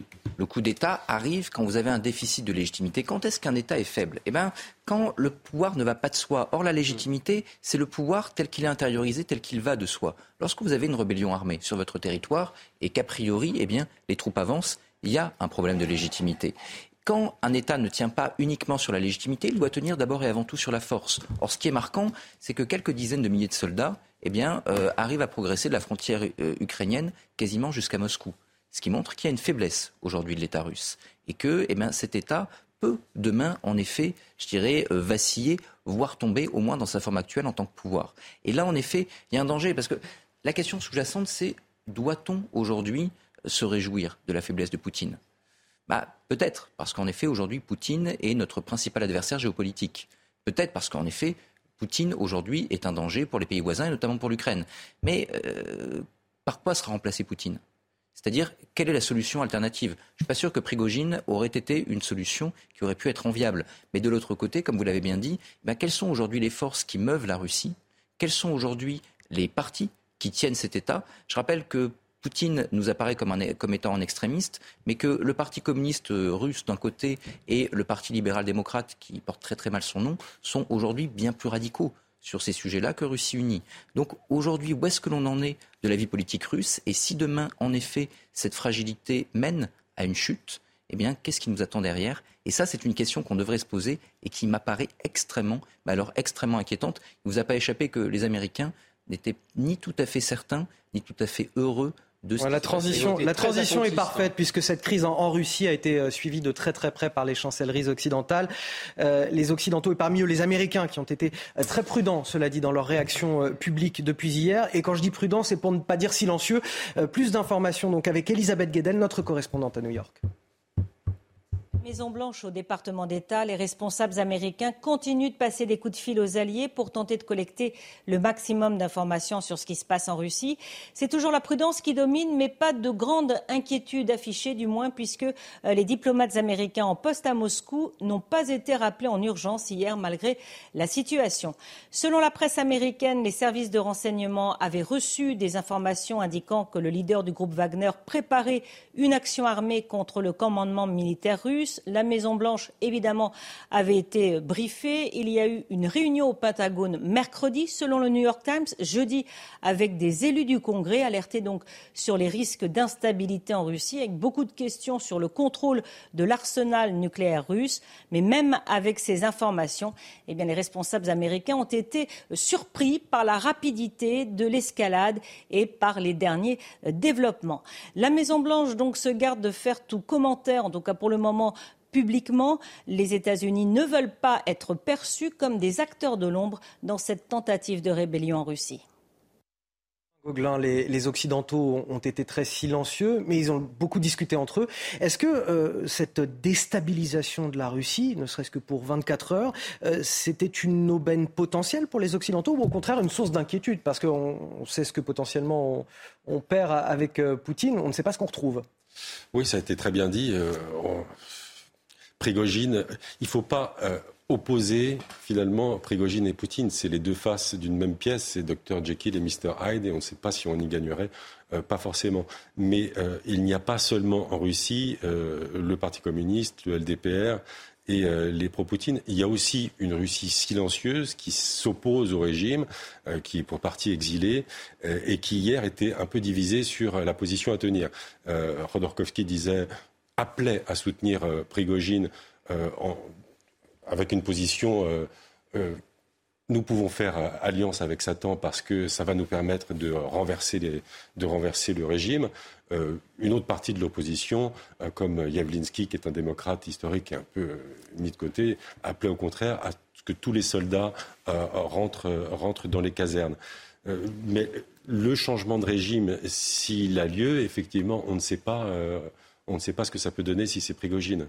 Guillaume Bigot, euh, une dernière question avant de passer au reste de l'actualité. Mais les, Occidentaux ont, bien fait de, rester silencieux, de ne pas trop s'avancer hier sur, les événements qui se déroulaient en Russie? Ah oui, c'était la plus élémentaire prudence et ils ont, ils ont très bien fait. Euh, parce que c'est D'abord, il faut rappeler qu'il y a 5800 ogives nucléaires en, Russie. Il y a euh, des moyens. Militaires importants et des ressources naturelles extraordinaires. Il y a surtout une histoire aussi la guerre, la guerre, on l'a un peu refoulée, mais la, guerre civile qui a, succédé à 1917 était terrible, terrible. Euh, ce qui s'est ouvert aussi comme chapitre dans l'histoire russe après 91, c'était euh, terrifiant. Il y avait une espèce de d'effondrement, de déliquescence totale euh, de l'État russe, et ça, c'est c'est présent à la fois dans l'esprit des Russes et à la fois euh, dans, l'esprit euh, des, chancelleries, des capitales occidentales. Ils ont raison, donc sont partagés entre tirer avantage pour faire gagner euh, l'Ukraine et en même temps attention à ne pas créer un trou noir, un gigantesque trou noir en Russie, ce qui serait une catastrophe géopolitique absolument incroyable. Allez, de Moscou à Marseille, il n'y a qu'un pas, mais juste avant, le rappel de l'actualité à 9h15, c'est avec vous, Lisa Lukavski.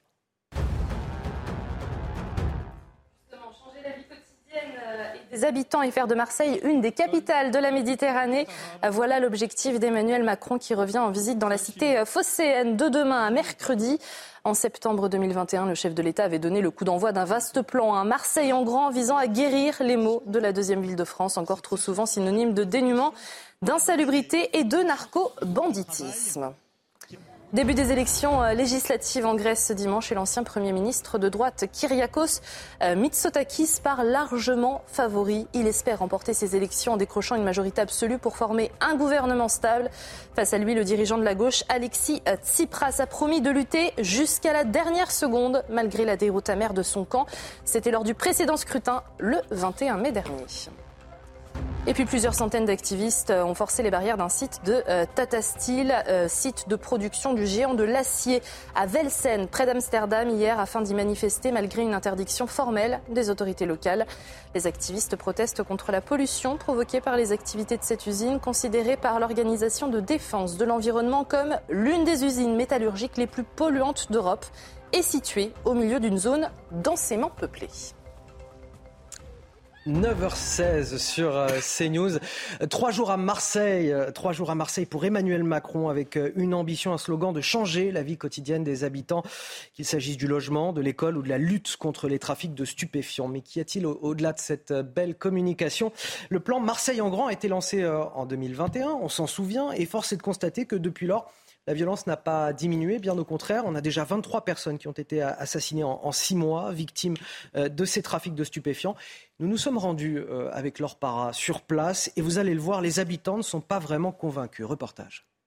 Il y a une criminalité de plus en plus violente qui est largement liée au trafic de drogue. Ce constat fait en 2021 par Emmanuel Macron est toujours d'actualité. Malgré le déploiement de 300 policiers dans le cadre du plan Marseille en grand, le trafic de drogue continue de tuer, de blesser. Vient pour faire le point sur Marseille en grand et là on peut considérer que euh, Marseille est quotidiennement en sang. Tous les jours, il tombe des, des règlements de compte ou des fusillades. Les moyens mis en place pour lutter contre l'insécurité dans ces quartiers dits sensibles ont peu d'impact auprès des habitants. Moi, le, personnellement, le soir, je je descends pas en bas de l'immeuble parce que j'ai peur, je ne suis pas à l'abri d'une balle perdue. Même si la police est plus visible, cela ne suffit pas. Ils vont être là implantés jusqu'à 20h, 21h, 22h maximum. Vous imaginez que lorsqu'ils partent, il y a des règlements de compte. Un exemple à la Busserine, lorsqu'ils ont fait des victimes, une victime collatérale, du moins la personne âgée de 63 ans, la CRS était sur le quartier en, soir, le temps de partir il était 22h15, la personne elle a pris une balle à 22h30. Pour ces riverains, il y a peu d'espoir que l'acte 2 du plan Marseille en grand change leur quotidien. Benjamin Morel, à chaque euh, quinquennat, chaque président, son plan, ses promesses pour Marseille, et pourtant la situation du point de vue sécuritaire s'aggrave toujours. Oui, alors il faut quand même faire crédit à Emmanuel Macron dans Marseille en grand d'avoir quand même pris la mesure des problèmes de Marseille et surtout d'avoir compris qu'il y avait un besoin direct d'intervention de l'État parce que très souvent on, dit souvent que Emmanuel Macron et son gouvernement sont assez bons sur les constats après sur le reste. Euh. Oui, non, mais objectivement dans Marseille en grand, il y avait des choses. Euh, il y a des choses et euh, il y a une volonté de reprendre le contrôle d'un certain nombre de sujets qui souvent étaient laissés aux élus locaux et ça dysfonctionnait. Donc là, il y a une vraie vraie reprise de conscience. Le problème de Marseille c'est que le problème n'est pas que marseillais-marseillais, d'une certaine façon. Le trafic de drogue, qui est profondément ancré et qui irrigue toute une partie de l'économie de la ville, bah, c'est un problème national. Et vous pouvez évidemment tenter de le régler à un niveau marseillais, mais ça ne marchera pas. Tout bêtement parce qu'aujourd'hui, tant que vous n'avez pas de politique et une politique cohérente en matière de trafic de drogue, tant que vous en restez au constat et au démantelage de points de deal, parce que c'est bien, ça fait des chiffres et ça permet au ministre de l'Intérieur d'arriver en disant regardez, on a démantelé X points de deal, eh ben, vous n'y arriverez pas pour le trafic de drogue, soit vous légalisez, soit vous avez une vraie politique de lutte à la fois contre les trafics, ce qui implique de se fâcher avec un certain nombre de pays, dont par exemple le Maroc, et de l'autre côté, une vraie lutte sur les consommateurs. Mais avec 7 milliards de chiffre d'affaires uniquement sur le cannabis, avec des armes qui aujourd'hui circulent relativement facilement depuis des anciens pays d'Europe de l'Est, eh ben, euh, vous avez forcément un marché, de l'argent, des moyens. Et donc, vous pouvez faire tous les plans que vous voulez. Vous pouvez rénover des écoles pour avoir des politiques d'établissement intéressantes. La réalité, c'est que vous ne vous en sortirez pas à un niveau local sans considération nationale. Guillaume Bigot, Marseille, c'est un condensé du défi sécuritaire auquel est confrontée la France en général? C'est sûr, euh, c'est là où la mexicanisation entre guillemets du trafic de stupéfiants est la, est la plus avancée, mais je me souviens très bien de, ce grand déplacement de septembre 2021 euh, où euh, le président Macron, on avait vraiment l'impression qu'il était en visite dans un pays étranger. Il y avait quasiment la moitié du gouvernement qui était là. Il avait même euh, comme des fixeurs sur place, c'est-à-dire qu'il y avait Samia Gali qui disait oui, bah là tu peux aller là, mais là tu peux pas y aller, attention, etc. Enfin, ces images étaient spectaculaires. Autre chose spectaculaire, le président Macron a fait tout un, un grand Raoul sur non, la politique de la ville, c'est trop d'argent dépensé, c'est tonneau des Danaïdes. enfin, sauf pour Marseille. là, la politique de la ville, elle continue, elle continue plein pot sans, à mon sens, que les problèmes de fond soient résolus, qui sont des problèmes effectivement euh, d'immigration continue, euh, de corruption, de clientélisme, évidemment de trafic de stupéfiants au cœur de tout. Peut-être un mot parce qu'on insiste beaucoup sur le facteur immigration. D'abord, il n'est pas, c'est pas mono euh, monogame, l'immigration sur place, enfin mono, euh, monocolore. D'une certaine façon, il y a beaucoup de, de, de composants différentes, de communautés différentes dans cette immigration marseillaise. Ça a toujours été le cas à Marseille. Marseille a toujours été un cas très particulier, avec du banditisme toujours. Et surtout, il faut jamais oublier que Marseille a une identité très forte. Marseille, c'est 2500 ans d'histoire. La France démarre il y a 1000 ans. Donc il y a vraiment en plus une spécificité marseillaise et effectivement une politique un peu de clan, etc. Mais ce qu'on voit dans toute la Méditerranée, Hein. Vous, avez, un peu des mafias partout en Méditerranée et partout dans le, autour de la Méditerranée, l'État parfois est très faible et très corrompu. Guillaume Bigot, politologue, Benjamin Morel, maître de conférence en droit public, et Romain Gauguin, journaliste CNews et ancien correspondant à Moscou. Vous restez avec moi sur ce plateau.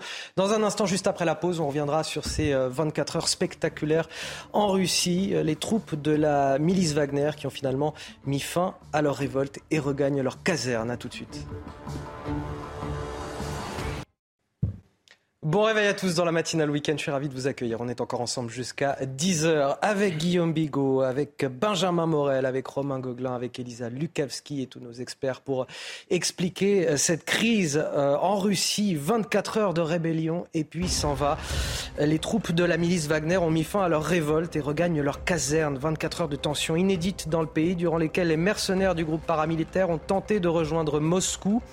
Les rebelles ne seront pas poursuivis, promet le Kremlin, tout comme leur chef Evgeny Prigogine qui doit rejoindre le Bélarus. Que s'est-il passé? Pourquoi cette soudaine montée en pression? Images et explications ce matin dans votre matinal week-end. Vladimir Poutine qui a été confronté à son plus gros défi depuis 1999. Prigogine, son allié, qui lui échappe et qui fait vaciller le pouvoir. Le patron de Wagner a-t-il été humilié par le chef euh, A-t-il humilié pardon le chef du Kremlin? L'État russe est-il euh, aussi solide qu'il n'y paraît? Quelles conséquences également en Russie mais aussi sur le front ukrainien Tout autant de questions auxquelles répondront nos experts sur ce plateau. Et puis évidemment, L'actualité nationale, Emmanuel Macron à Marseille, une visite de trois jours dans la cité phocéenne à partir de demain pour euh, changer, dit-il, la vie quotidienne des habitants. Et qu'y a-t-il au-delà de cette euh, communication? Le plan Marseille en grand a été lancé en septembre 2021 et force est de constater que depuis lors, la violence n'a pas diminué, bien au contraire. On en parle ce matin sur CNews. Et donc cette journée de rébellion spectaculaire en, Russie, 24 heures qui ont fait vaciller le pouvoir de Vladimir Poutine, la milice Wagner, bras armés du Kremlin, notamment en Ukraine, s'est pourtant soulevé contre Moscou. 25 000 soldats qui semblaient déterminés, prêts à mourir. Des colonnes de chars qui sont entrées en Russie à, Rostov, tout d'abord, avec pour objectif de remonter jusqu'à la capitale. Et puis en fin de journée, ce samedi, Prigogine, le chef du groupe paramilitaire, a finalement fait volte-face. Ses troupes n'étaient alors qu'à 200 km de Moscou. 24 heures durant lesquelles forcément, le monde entier a retenu son souffle, tant l'impact géopolitique aurait pu être majeur. D'ailleurs, Elisa Lukavski, on en parle avec vous, cet événement a fait la une de la presse européenne ce matin. Oui, on va commencer avec la presse euh, française et le Parisien aujourd'hui en France qui parle de confusion après cette journée d'hier hein, où Evgeny euh, Prigogine, chef de la milice paramilitaire Wagner et qui avait lancé ses troupes vers Moscou, leur a demandé de rebrousser euh, chemin pour éviter, je cite, un bain de sang. Le Monde parle de son côté de l'entrée en rébellion hein, de Prigogine alors que le matin même il affirmait contrôler la ville russe de Rostov et vouloir libérer le peuple russe avant de faire machine arrière. Du côté de de la presse britannique. Poutine est au bord du gouffre pour le Sun, qui parle d'humiliation hein, après que les miliciens de Wagner se soient dangereusement rapprochés de Moscou. L'humiliation qui est un mot également repris par le Sunday Times qui dit que Poutine a été humilié par la mutinerie Wagner. Enfin, le mail pose une question qui nous brûle tous les lèvres. Vladimir Poutine a-t-il soudoyé le chef du coup d'État Evgeny Prigogine pour qu'il quitte la Russie? Euh, Qui euh, qu'a négocié un Prigogine pour me battre en retraite? On se le demande. En Allemagne, le quotidien Bild parle de, son côté de la révolte contre Poutine et se demande ce que cette tentative de push va avoir comme conséquence en Espagne. Pour El País, cette rébellion de la milice Wagner a exposé au grand jour les faiblesses de Vladimir Poutine, alors que El Mundo parle de cette rébellion qui a secoué le pouvoir russe. On termine avec l'Italie, la Repubblica qui parle de coup d'État, même si au final il n'a pas abouti. Et puis euh, le Corriere della Sera qui évoque euh, un affront fait au chef de l'État russe. Vous le voyez partout, le même son de cloche, c'est Vladimir Poutine qui sort affaibli de cette séquence. Merci Elisa Lukavski. À l'origine de cet événement à peine croyable, alors que la Russie est en pleine offensive contre l'Ukraine, un homme, Evgeny Prigogine, vous en avez parlé Elisa, le chef du groupe Wagner à la tête de ses 25 000 mercenaires. Qui est cet homme sulfureux au caractère tempétueux? Quel est son parcours? Quelles sont ses ambitions? Les explications avec Maxime Lavandier. Ces vidéos et prises de parole terrifiantes sont devenues sa marque de fabrique. Evgeny Prigogine, c'est l'homme aux mille vies. Né à Leningrad, actuel Saint-Pétersbourg, il est emprisonné en 1981 pendant 9 ans pour des faits de banditisme et de vol. À sa sortie, il ouvre un restaurant de luxe où se pressent les oligarques et se rapproche du pouvoir. L'ascension de Vladimir Poutine et les relations amicales qu'entretiennent les deux hommes offrent à Prigogine une trajectoire fulgurante. Dans les années 2000, son entreprise de restauration est chargée de nourrir l'armée russe et le Kremlin, ce qui lui vaudra le surnom de cuisinier de Poutine.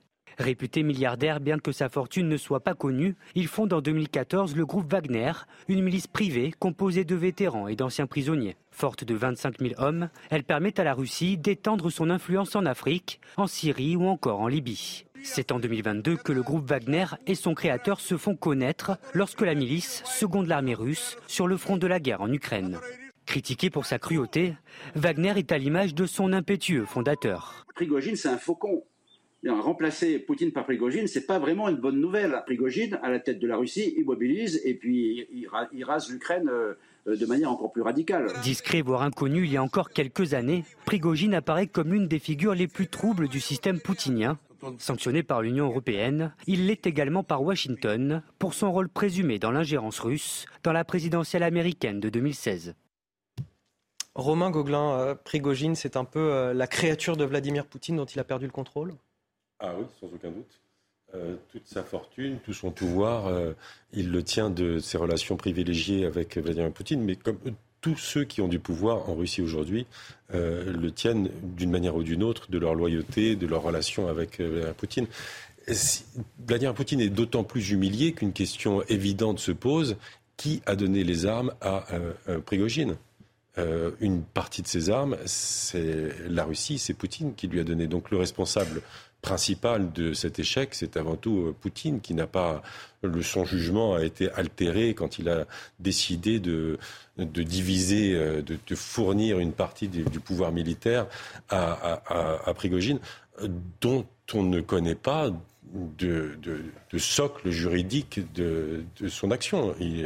Personne ne pose la question, mais euh, en quel nom, euh, dans quel cadre euh, Prigogine, est intervenu en Ukraine Sous quelle, loi lui permettait de, prendre des soldats dans, les, dans les prisons russes? C'est un, flou total. Et aujourd'hui, comme nous le disions tout à l'heure, il, il va au Bélarus. Il n'est pas exilé, il n'est pas exfiltré, il va au Bélarus. On ne sait pas ce qu'il va y faire. Euh, il y a un flou, un flou total qui, qui dessert Vladimir Poutine. Guillaume Bigot.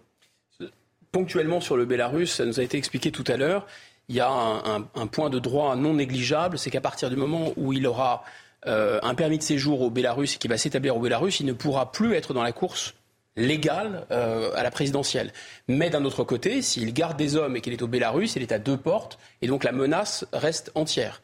Alors, la lecture suivant laquelle c'est une humiliation, une claque pour Vladimir Poutine, c'est l'une de ces créatures qui se retourne contre lui, bah, c'est absolument indiscutable. Le fait qu'il n'ait pas été stoppé, et peut-être plus encore le fait d'une quoi de pire d'ailleurs que de marcher sur Moscou? Rien. Euh, donc, euh, et ça se finit avec une amnistie c'est très étrange. Alors je sais bien que la vengeance c'est un plat qui se mange froid. Peut-être qu'il va arriver malheur à, à M. Prigogine dans les mois à venir. On verra. Ce qui est sûr et certain en tout cas, c'est que euh, jusqu'à présent, Prigogine, qui était utilisé par Vladimir Poutine, à la fois euh, pour tisonner un peu euh, son état-major et son entourage, euh, mais aussi euh, pour épargner euh, la vie de soldats et d'avoir besoin d'une trop grande mobilisation sur le front. C'est à ça que servaient ces soudards de, de Wagner, sans parler de l'Afrique. Eh bien, ce, ce monsieur Prigogine, il n'avait jamais discuté le principe même de la guerre. Il avait critiquer la manière dont la guerre se déroulait, en les traitant, l'état-major de nuls, euh, en leur disant qu'ils ne envoyaient pas de munitions, ils les laissaient mourir. Tout ça, c'était déjà des critiques féroces, mais pas contre Vladimir Poutine, évidemment contre Shoigu, contre l'état-major. Là, il a hier, c'est un peu passé inaperçu, il a dit mais qu'est-ce que c'est que cette guerre en Ukraine? C'est une guerre pour des oligarques. Là, c'est allé quand même très loin. Moralité de l'histoire, il y a simplement une amnistie, il est exfiltré. Est-ce que c'est un moyen de gagner du temps? Je ne sais pas. Moi, ma conclusion, elle est double. C'est que oui, Vladimir Poutine est indiscutablement affaibli, mais l'État russe ne s'est pas effondré non plus, et ça a été rappelé par le général Clermont. Il ne faut pas prendre nos rêves pour des réalités. Prigogine n'était pas nécessairement... Euh, c'est un faucon, et à l'intérieur de l'État russe, si certaines personnes commencent peut-être à en avoir marre de Vladimir Poutine, ça ne veut pas dire euh, qu'ils vont faire la paix des braves et que ça va s'arrêter tout de suite. Alors cette question, on va justement la poser à, Karina Staketti. Bonjour, vous êtes euh, en liaison avec vous êtes spécialiste euh, de la Russie. Qu'est-ce que cet épisode nous dit euh, du pouvoir russe tel qu'exercé par Vladimir Poutine, de la stabilité de l'État également, même si euh, effectivement le pouvoir n'a pas été renversé. Aujourd'hui, il y a quand même un certain nombre de revers qui sont affichés. Le FSB qui n'a, semble-t-il, pas pu prévoir ce qui était en train de se dérouler. Les colonnes de chars qui ont tout de même pu évoluer jusqu'au sud de Moscou. Qu'est-ce que tout cela nous dit aujourd'hui de, de la Russie d'aujourd'hui? Bonjour monsieur. Euh, je voudrais d'abord euh, confirmer que tout cet épisode euh, est le reflet d'un État qui va mal, qui est affaibli. J'espère que l'on m'entend bien. Je ne. On vous entend très bien. bien. On vous entend très bien. Vous pouvez poursuivre. Pardon, excusez-moi. et donc, je voudrais euh, souligner que euh, nous sommes en présence d'une crise grave. Elle n'est pas terminée. Nous avons eu, euh, nous venons d'avoir des secousses importantes avec l'épisode de Prigogine. Ce n'est pas un petit épisode à prendre à la légère. C'est la première fois, en fait, que nous assistons à une forme de rébellion, d'insurrection, mais je dirais plus un raid. Euh, euh, l'intéressé Prigogine a réussi à prendre, contrôler pendant plusieurs heures des infrastructures de l'armée il y a eu des destructions de matériel et en fait, il y a eu même des pertes humaines parmi les militaires russes. Nous avons eu des affrontements, un peu des affrontements euh, qui rappellent euh, les affrontements au Soudan à un moment, et, nous voyons en fait comment les choses ont évolué au Soudan depuis. Euh, donc, nous avons un bouquet euh, permettez-moi de, m'exprimer ainsi, euh, qui montre une faiblesse très importante des institutions. Euh, nous avons en fait un appareil de défense et de sécurité russe qui est parcouru de secousses et de fissures. Nous avons des raisons d'être préoccupés euh, pour la suite. Mais ça, veut dire quelles conséquences selon vous Vous dites euh, c'est grave ce qui s'est passé euh, en, Russie. Ça veut dire qu'il va y avoir selon vous des conséquences graves derrière tout ça, que ce n'est pas fini. Qu'est-ce que vous craignez pour l'avenir de la Russie, pour le conflit en Ukraine également peut-être? Eh bien, en fait, permettez-moi de m'exprimer assez directement. nous avons en fait assisté à une sorte de deal entre un truand qui avait été coopté par euh, le président de la Fédération de Russie euh, pour en fait, en effet, euh, apporter un soutien aux forces armées dépassées en Ukraine. Les choses ont évolué, comme tout le monde le sait, euh, la Russie n'est pas sur des, positions euh, très solides en Ukraine et euh, l'opération Prigogine est une opération qui déstabilise en fait l'ensemble des protagonistes du système russe ou du régime russe. Je ne crois pas à une exfiltration parmi les conséquences et pour répondre à votre question, je ne crois pas à une exfiltration de Prigogine qui se passe au, doigt de la main. Comme, comme un claquement de doigts, soit aussi évident. En, fonction d'un plan qui aurait été entériné. Ce plan apparemment n'a pas été entériné par le président Loukachenko. L'une des chevilles ouvrières de ce plan est un ancien garde du corps de Vladimir Poutine, qui est aujourd'hui gouverneur de la région de Toula et qui était jusque, en fait, euh, jusqu'à hier, l'un des soutiens de Prigogine. Donc nous sommes, si vous voulez, dans une situation extrêmement fragile. On ne sait pas ce que veut dire euh, le repli euh, de, des hommes de Wagner sur les bases arrières. Ces bases arrières, je voudrais quand même le souligner, se trouvent en Russie et non pas en Biélorussie. Alors je veux bien admettre qu'il y ait des collusions entre Prigogine, le système Prigogine et le système Loukachenko, euh, nous verrons en fait. Merci euh, à vous, Karina Staketi, spécialiste de, la Russie. Euh, je dois avancer un petit peu sur mon, programme. Poutine va-t-il devenir plus paranoïaque que jamais à, l'issue de tout ça, Benjamin Morel? Bah, Force est de constater que cette crise a montré son relatif isolement. Alors évidemment, il garde le contrôle de l'État, mais c'est un État qui visiblement peut potentiellement lui échapper. Et il faut voir quand même que euh, je parle sous votre contrôle, mais la légitimité de Poutine, il faut revenir à l'origine. C'est le retour de l'État russe fort. C'est la fin du système helsinien. Et dans un monde. Et le rétablissement d'une sorte d'empire aussi. Exactement, mais, mais, mais au-delà de ça, dans les années 90, il n'y a plus vraiment d'État russe. On est dans un système où les oligarques, où la mafia contrôlent et où les Russes ont le sentiment que plus rien ne tient et qu'un homme fort, tout d'un coup, les a sauvés d'une forme d'anarchie euh, politique. Et qu'est-ce qu'on a vu là?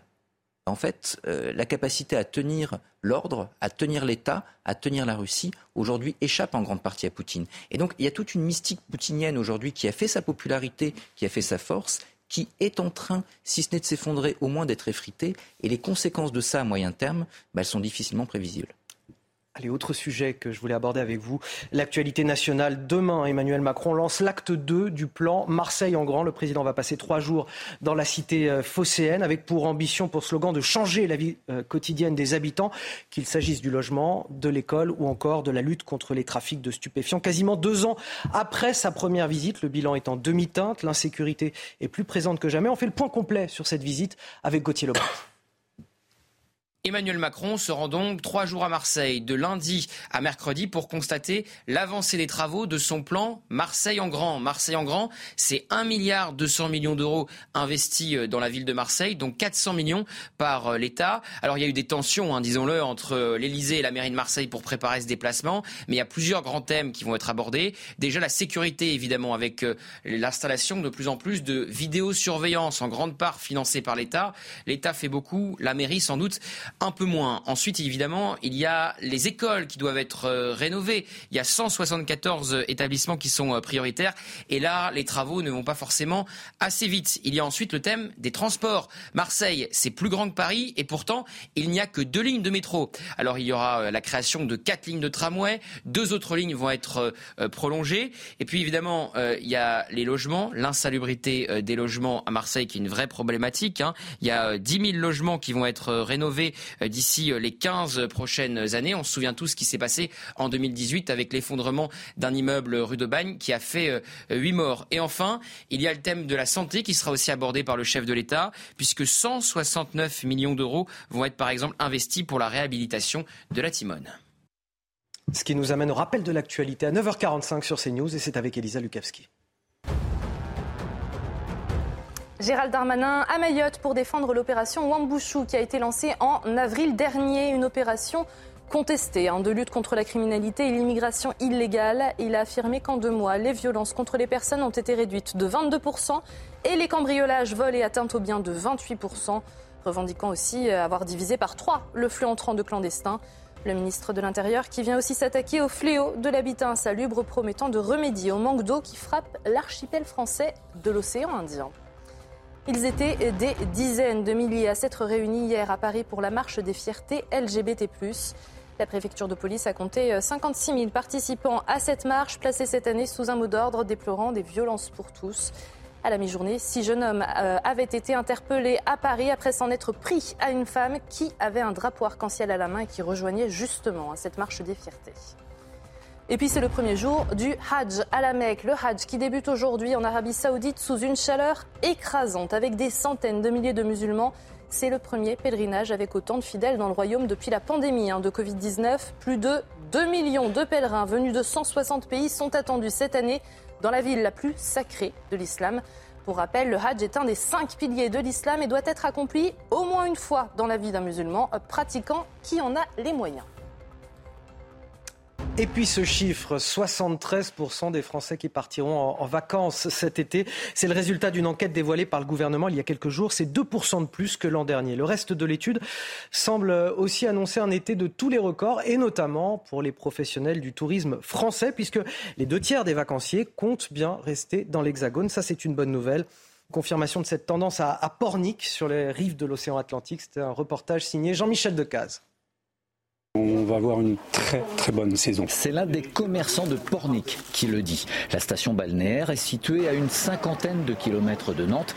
Ici, la clientèle familiale représentait 80% des 6 millions et demi de nuitées l'année dernière. Dès que les vacances scolaires vont, vraiment commencer, euh, nous avons déjà une bonne partie des campings euh, qui affichent complet. Et en ce qui concerne l'hôtellerie euh, traditionnelle, aujourd'hui on est environ à 50%. C'est une clientèle qui est assez météo-réactive, donc c'est souvent d'une semaine à l'autre, donc on n'a aucun souci euh, sur euh, la capacité à remplir. Le sourire est de mise également dans cette agence immobilière. Par rapport aux autres années, c'est vrai qu'on a beaucoup plus de demandes et c'est vrai que pour presque tous les biens, on est complet cet été pour la, période haute. C'est vrai qu'on a beaucoup de demandes euh, par rapport aux autres années de, semaines uniquement et plus de longs séjours de, de deux à, un mois. On voit plus trop ce genre de, de scénario. Les gens sont surtout, euh, oui, en attendant des vacances, euh, voilà, se retrouver en famille, euh, prendre le soleil, la mer.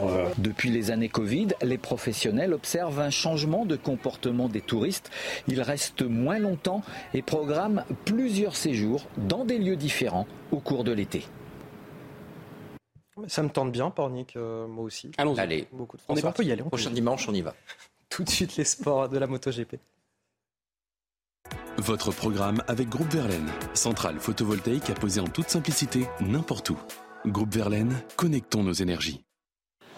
Il ne le sait pas encore, mais l'après-midi va sourire à Fabio Quartararo à Assen, la cathédrale de la vitesse. Le Français, quatrième au départ de la course sprint, conserve sa position après le premier virage, ce qui n'est pas le cas de Marco Bezzecchi, le poleman dépassé d'emblée par le leader du championnat du monde, son ami Pecco Bagnaia.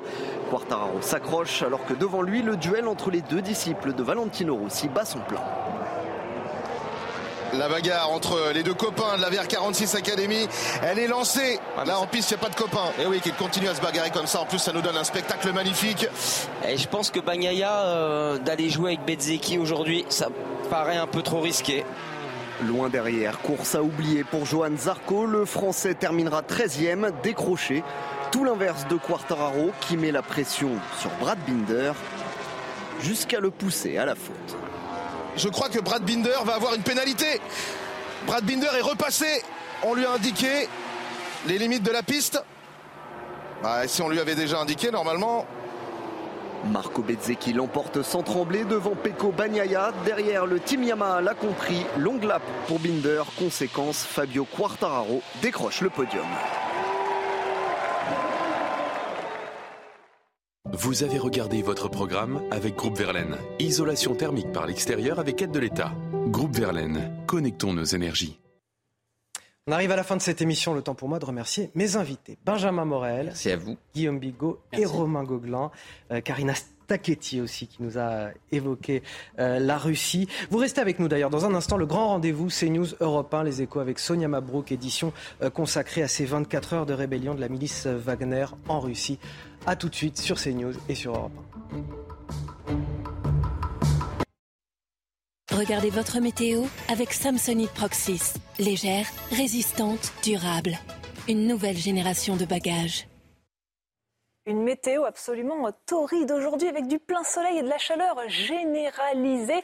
Euh, quasiment aucun nuage en France, hormis euh, sur la pointe bretonne. Quelques nuages sans conséquences, sans averse. Et quelques nuages, nuages bas, principalement parfois des brouillards, euh, sur la côte du Pays Basque. Un petit peu de vent également, un flux d'ouest qui se met en place. Ce sont les prémices du changement de temps qui va intervenir pour les prochains jours partout ailleurs. Un ciel absolument dégagé, un soleil vraiment brûlant. Les températures sont très élevées, trop élevées. Elles sont supérieures aux moyennes de saison de 5 à 10 degrés localement au cours de l'après-midi, jusqu'à 33 à Paris par exemple. 34 c'est le maximum pour la ville de Lyon, 33 à Perpignan également et 32 pour la ville de Bourges. Attention, dans les grandes villes, cette chaleur sera vraiment suffocante. Le ressenti sera même bien plus élevé que les températures que l'on voit là.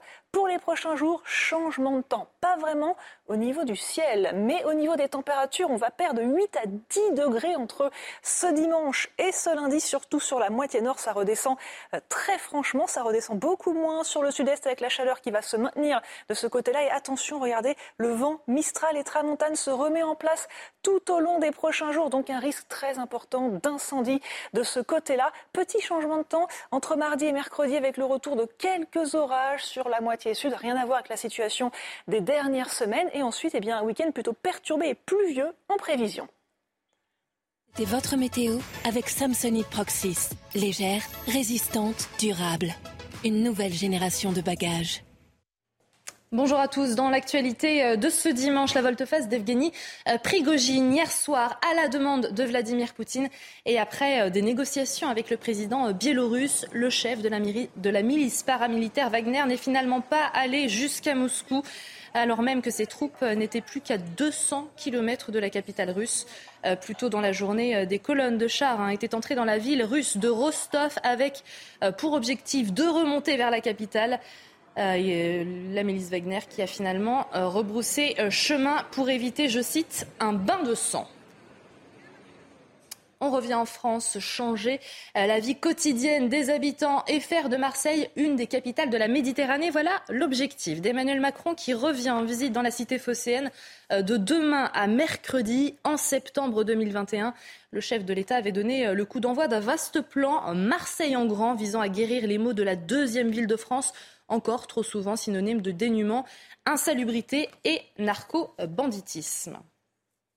Gérald Darmanin est lui à Mayotte pour défendre l'opération Wambushu qui a été lancée euh, en avril dernier, une opération contestée hein, de lutte contre la criminalité et l'immigration illégale. Il a affirmé qu'en deux mois, les violences contre les personnes ont été réduites de 22% et les cambriolages, vols et atteintes aux biens de 28%, revendiquant aussi avoir divisé par trois le flux entrant de clandestins le ministre de l'Intérieur, qui vient aussi s'attaquer au fléau hein, de l'habitat insalubre, promettant de remédier au manque d'eau qui frappe euh, l'archipel français de l'océan Indien. C'est le début des élections législatives en Grèce ce dimanche et l'ancien Premier ministre de droite euh, Kyriakos euh, Mitsotakis part largement favori. Il espère hein, remporter ces élections en décrochant une majorité absolue pour former un gouvernement stable. Face à lui, le dirigeant de la gauche, Alexis Tsipras, a promis de lutter jusqu'à la dernière seconde, malgré la déroute amère de son camp lors du précédent scrutin le 21 mai dernier. Plusieurs centaines d'activistes ont forcé les barrières d'un site de Tata Steel. Tata Steel, euh, c'est le géant hein, de l'acier euh, à Velsen, près d'Amsterdam. Euh, c'est un manifestant qui, qui était là pour manifester malgré une interdiction formelle hein, des autorités locales. Des activistes qui protestent contre la pollution provoquée par les activités de cette usine, considérée par l'Organisation de défense de l'environnement comme l'une des usines métallurgiques les plus polluantes d'Europe et située au milieu d'une zone densément peuplée.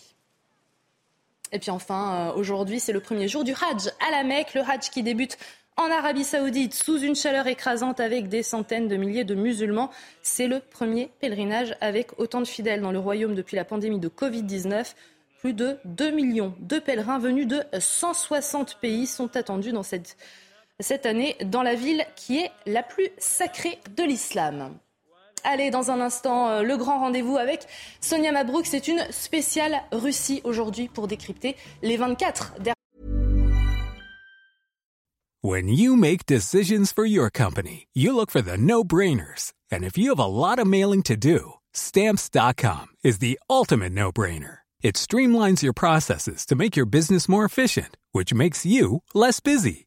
Mail checks, invoices, legal documents, and everything you need to keep your business running with Stamps.com. Seamlessly connect with every major marketplace and shopping cart. Schedule package pickups and see your cheapest and fastest shipping options from different carriers. With rates up to 89% off USPS and UPS rates. And with the Stamps.com mobile app, you can take care of mailing and shipping wherever you are. Make the same no-brainer decision as over 1 million other businesses with stamps.com. Sign up with code program for a 4-week trial plus free postage and a free digital scale. No long-term commitments or contracts. That's stamps.com. Code program.